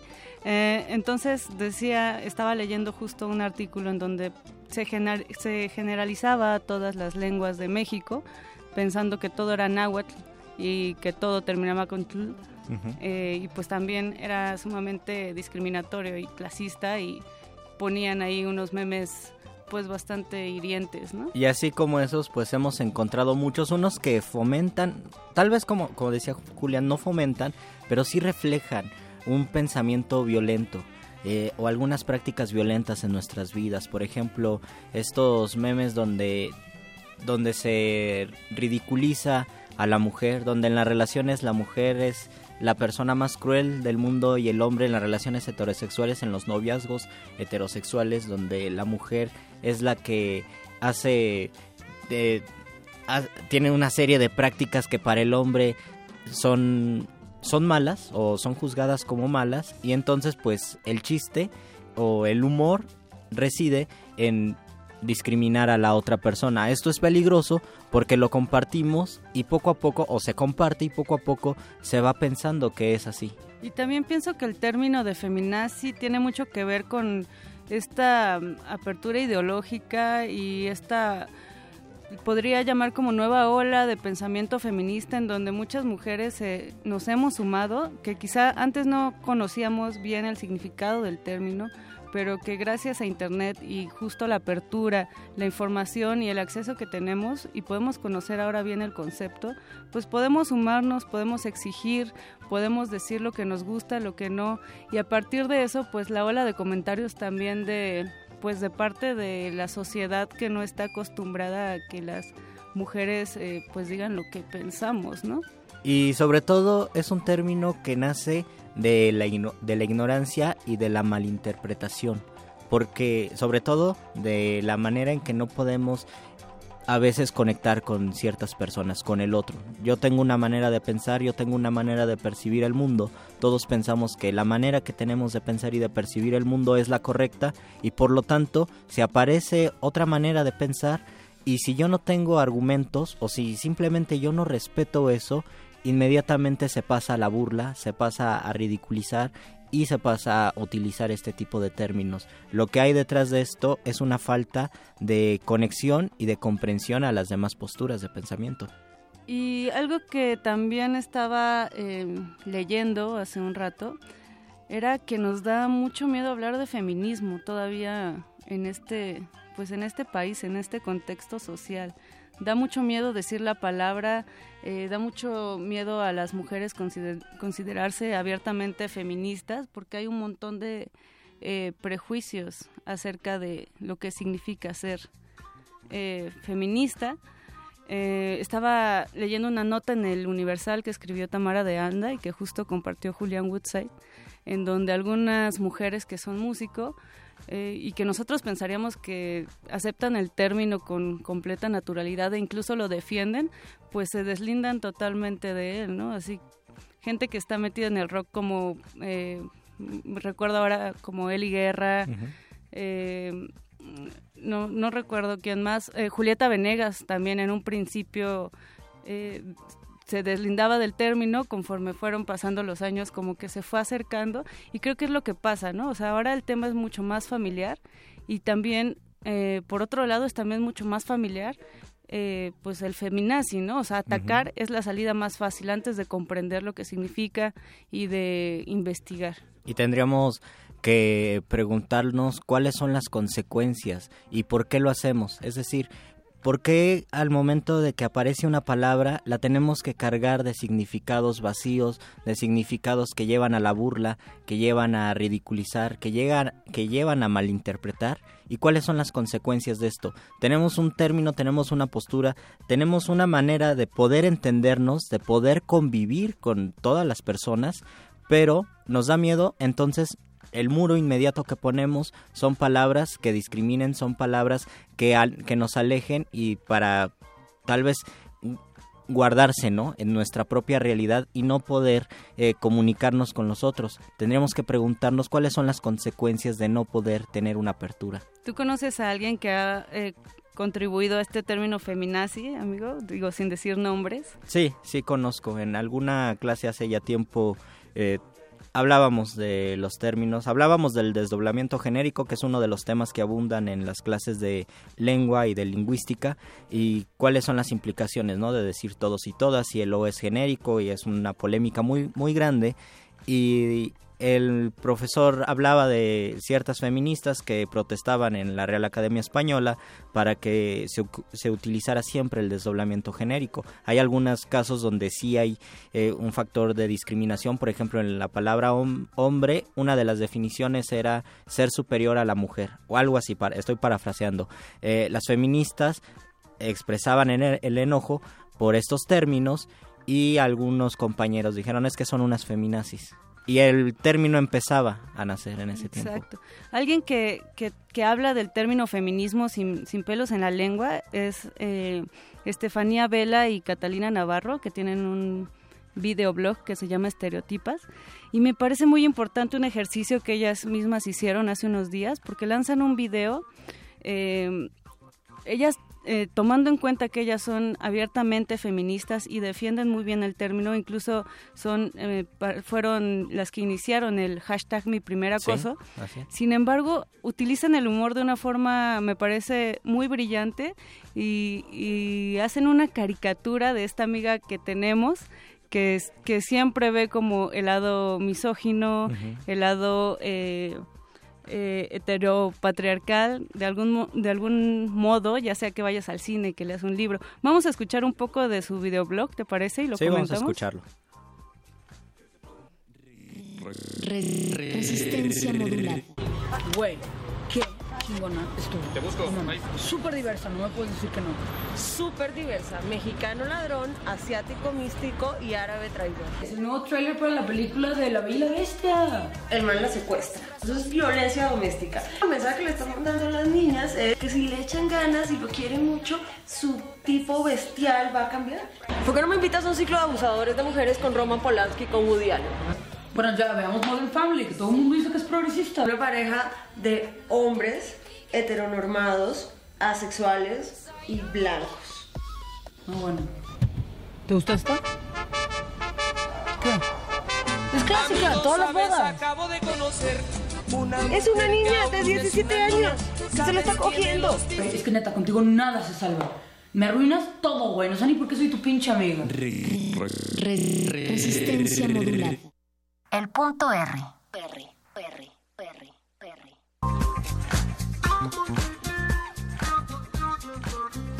Esto es el punto R, estamos hablando sobre los estereotipos que marcan tendencias en redes sociales, sobre todo en los memes. Hablábamos del término feminazi, pero hay otros términos, por ejemplo el de princeso, cuando salieron esas imágenes de príncipes de Disney pintándose los labios. Eh, llovían los memes sobre, sobre los princesos. Decían, no me gusta el fútbol, ¿no? Como, como cosas así, no me gusta... Eh... Es decir, designaban eh, comportamientos que socialmente eran aprobados como propios del hombre y si no eran aprobados como lo que tiene que hacer el género masculino, entonces eres un princeso, eres diferente, pero la cuestión aquí es, eres diferente y por eso estás mal, o por eso me burlo de ti porque eres diferente y no acepto las diferencias. Pasa lo mismo con el término mamaluchona. Tienes una hija eh, a los 19 años, eres madre soltera y porque en mi manera de vivir y en mi manera de pensar yo quiero tener hijos hasta los 30 años o a lo mejor no quiero tener hijos y quiero tener una mascota, porque en mi manera de pensar no puedo no puedo compartir, no puedo congeniar con tu manera de vivir, por lo tanto no la respeto y me burlo. Y lo mismo pasa con las chicas únicas y diferentes, ¿no? Que hay una tendencia, suben selfies, buscan eh, intitular sus selfies con eh, dándose ánimos con frases de superación personal y e inmediatamente aparece la burla. No me gusta cómo eres y por lo tanto eres este eres algo que voy a ridiculizar y te llamo única y diferente. Se dice que lo que te choca te checa. Las personas con las que uno no puede establecer ese respeto habla más de ti que de ellas. Y es que es que la sociedad tiende a uniformar, sobre todo esta sociedad postindustrial, ¿no? Que necesita que todo sea igual, que todo quepa en una caja, que todo sea unilateral. Nos da miedo el cambio, nos dan miedo las, diferencias. Sí, exacto, las diferencias. Em, pues Luis, antes de seguir y de despedir este punto R, ¿qué te parece si vamos a escuchar a Savage? Vamos a escuchar la canción Husband. El poder sonoro de Savage es grandilocuente y sobre todo en esta canción parece hablar de un extraño viaje al despertar con alguien al lado. Tal vez la idea de monogamia no va muy de acuerdo con la filosofía de este cuarteto femenino conformado por Jenny Beth, Gemma Thompson, Ais Hassan y Fay Milton. Vamos a escucharlas y regresamos. ¿Te late?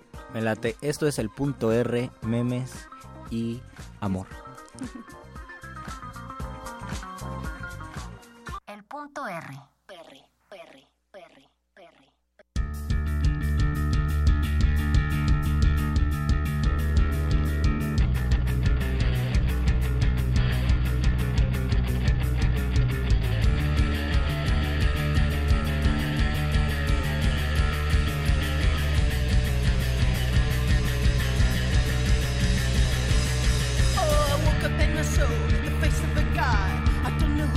This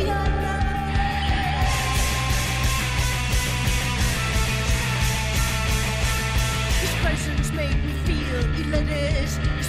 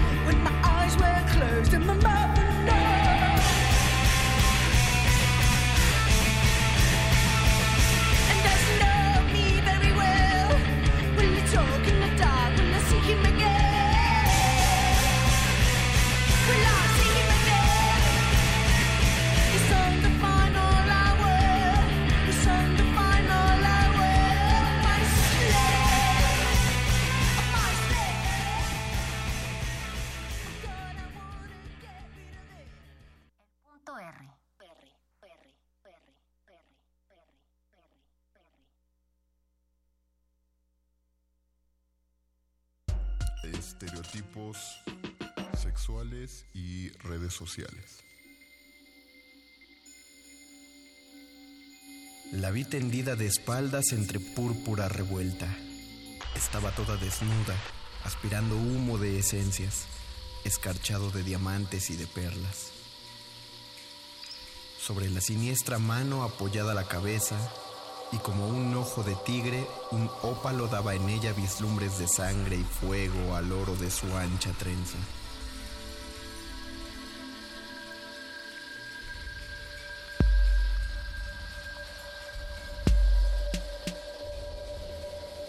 Un pie sobre el otro y los dos como azucenas, y cerca de los tobillos argollas de finas piedras, y en el vientre un denso triángulo de rizada y rubia seda. En un brazo se torcía como cinta de centella un áspid de filigrana salpicado de turquesas, con dos carbuncios por ojos y un dardo de oro en la lengua. Con dos carbuncios por ojos y un dardo de oro en la lengua. Tibias eran sus carnes y sus altos pechos eran cual blanca leche vertida dentro de dos copas griegas, convertida en alabastro sólida ya, pero aún trémula. Ah, Hubiera yo dado entonces todos mis lauros de Atenas por entrar en esa alcoba coronado de violetas, dejando ante los eunucos mis coturnos a la puerta. Poema de Salvador Díaz Mirón.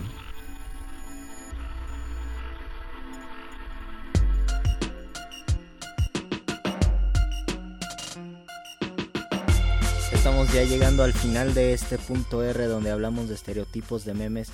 Eh, salieron algunas palabras interesantes que pues ya todos conocemos, feminazi, mamá, luchona, única y diferente. eh, Princeso. Princeso. Hay muchos más y es, man- es una manera de expresar nuestro miedo a la diferencia. Así es, Luis. Pues desafortunadamente, como bien dices, estamos llegando al final de este punto R, pero pues muchas gracias eh, a todos por sus comentarios, muchas gracias a Fátima Narváez, muchas gracias a Edgar Portillo también que nos está escuchando. Y a todos también. Saludos a, a Malicia Malicia y a Sukyoto que nos comentaron también en Facebook. Pues Eh, ahí está la pregunta. ¿Los memes fomentan la discriminación? ¿Son ustedes los que tienen que responderla, puntuarristas? Eh, y finalmente, ustedes quienes comparten, dan like, dan me encanta o me entristece a esas publicaciones. Y mientras tanto, pues nos despedimos de este lado del cristal.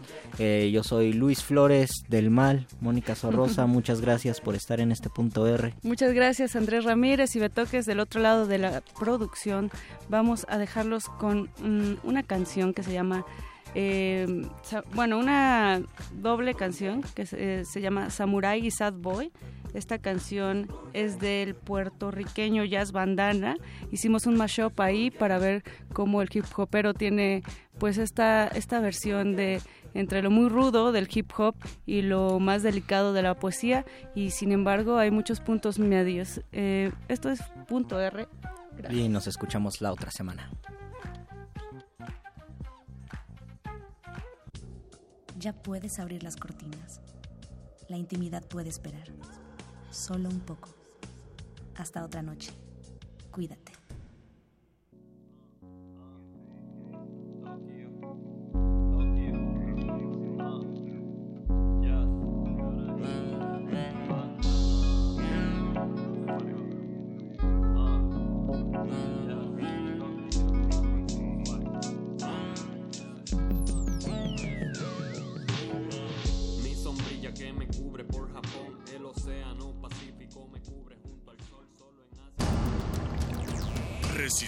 Modulada es una coproducción del Fondo Internacional para la Promoción de la Cultura de la UNESCO y Radio UNAM.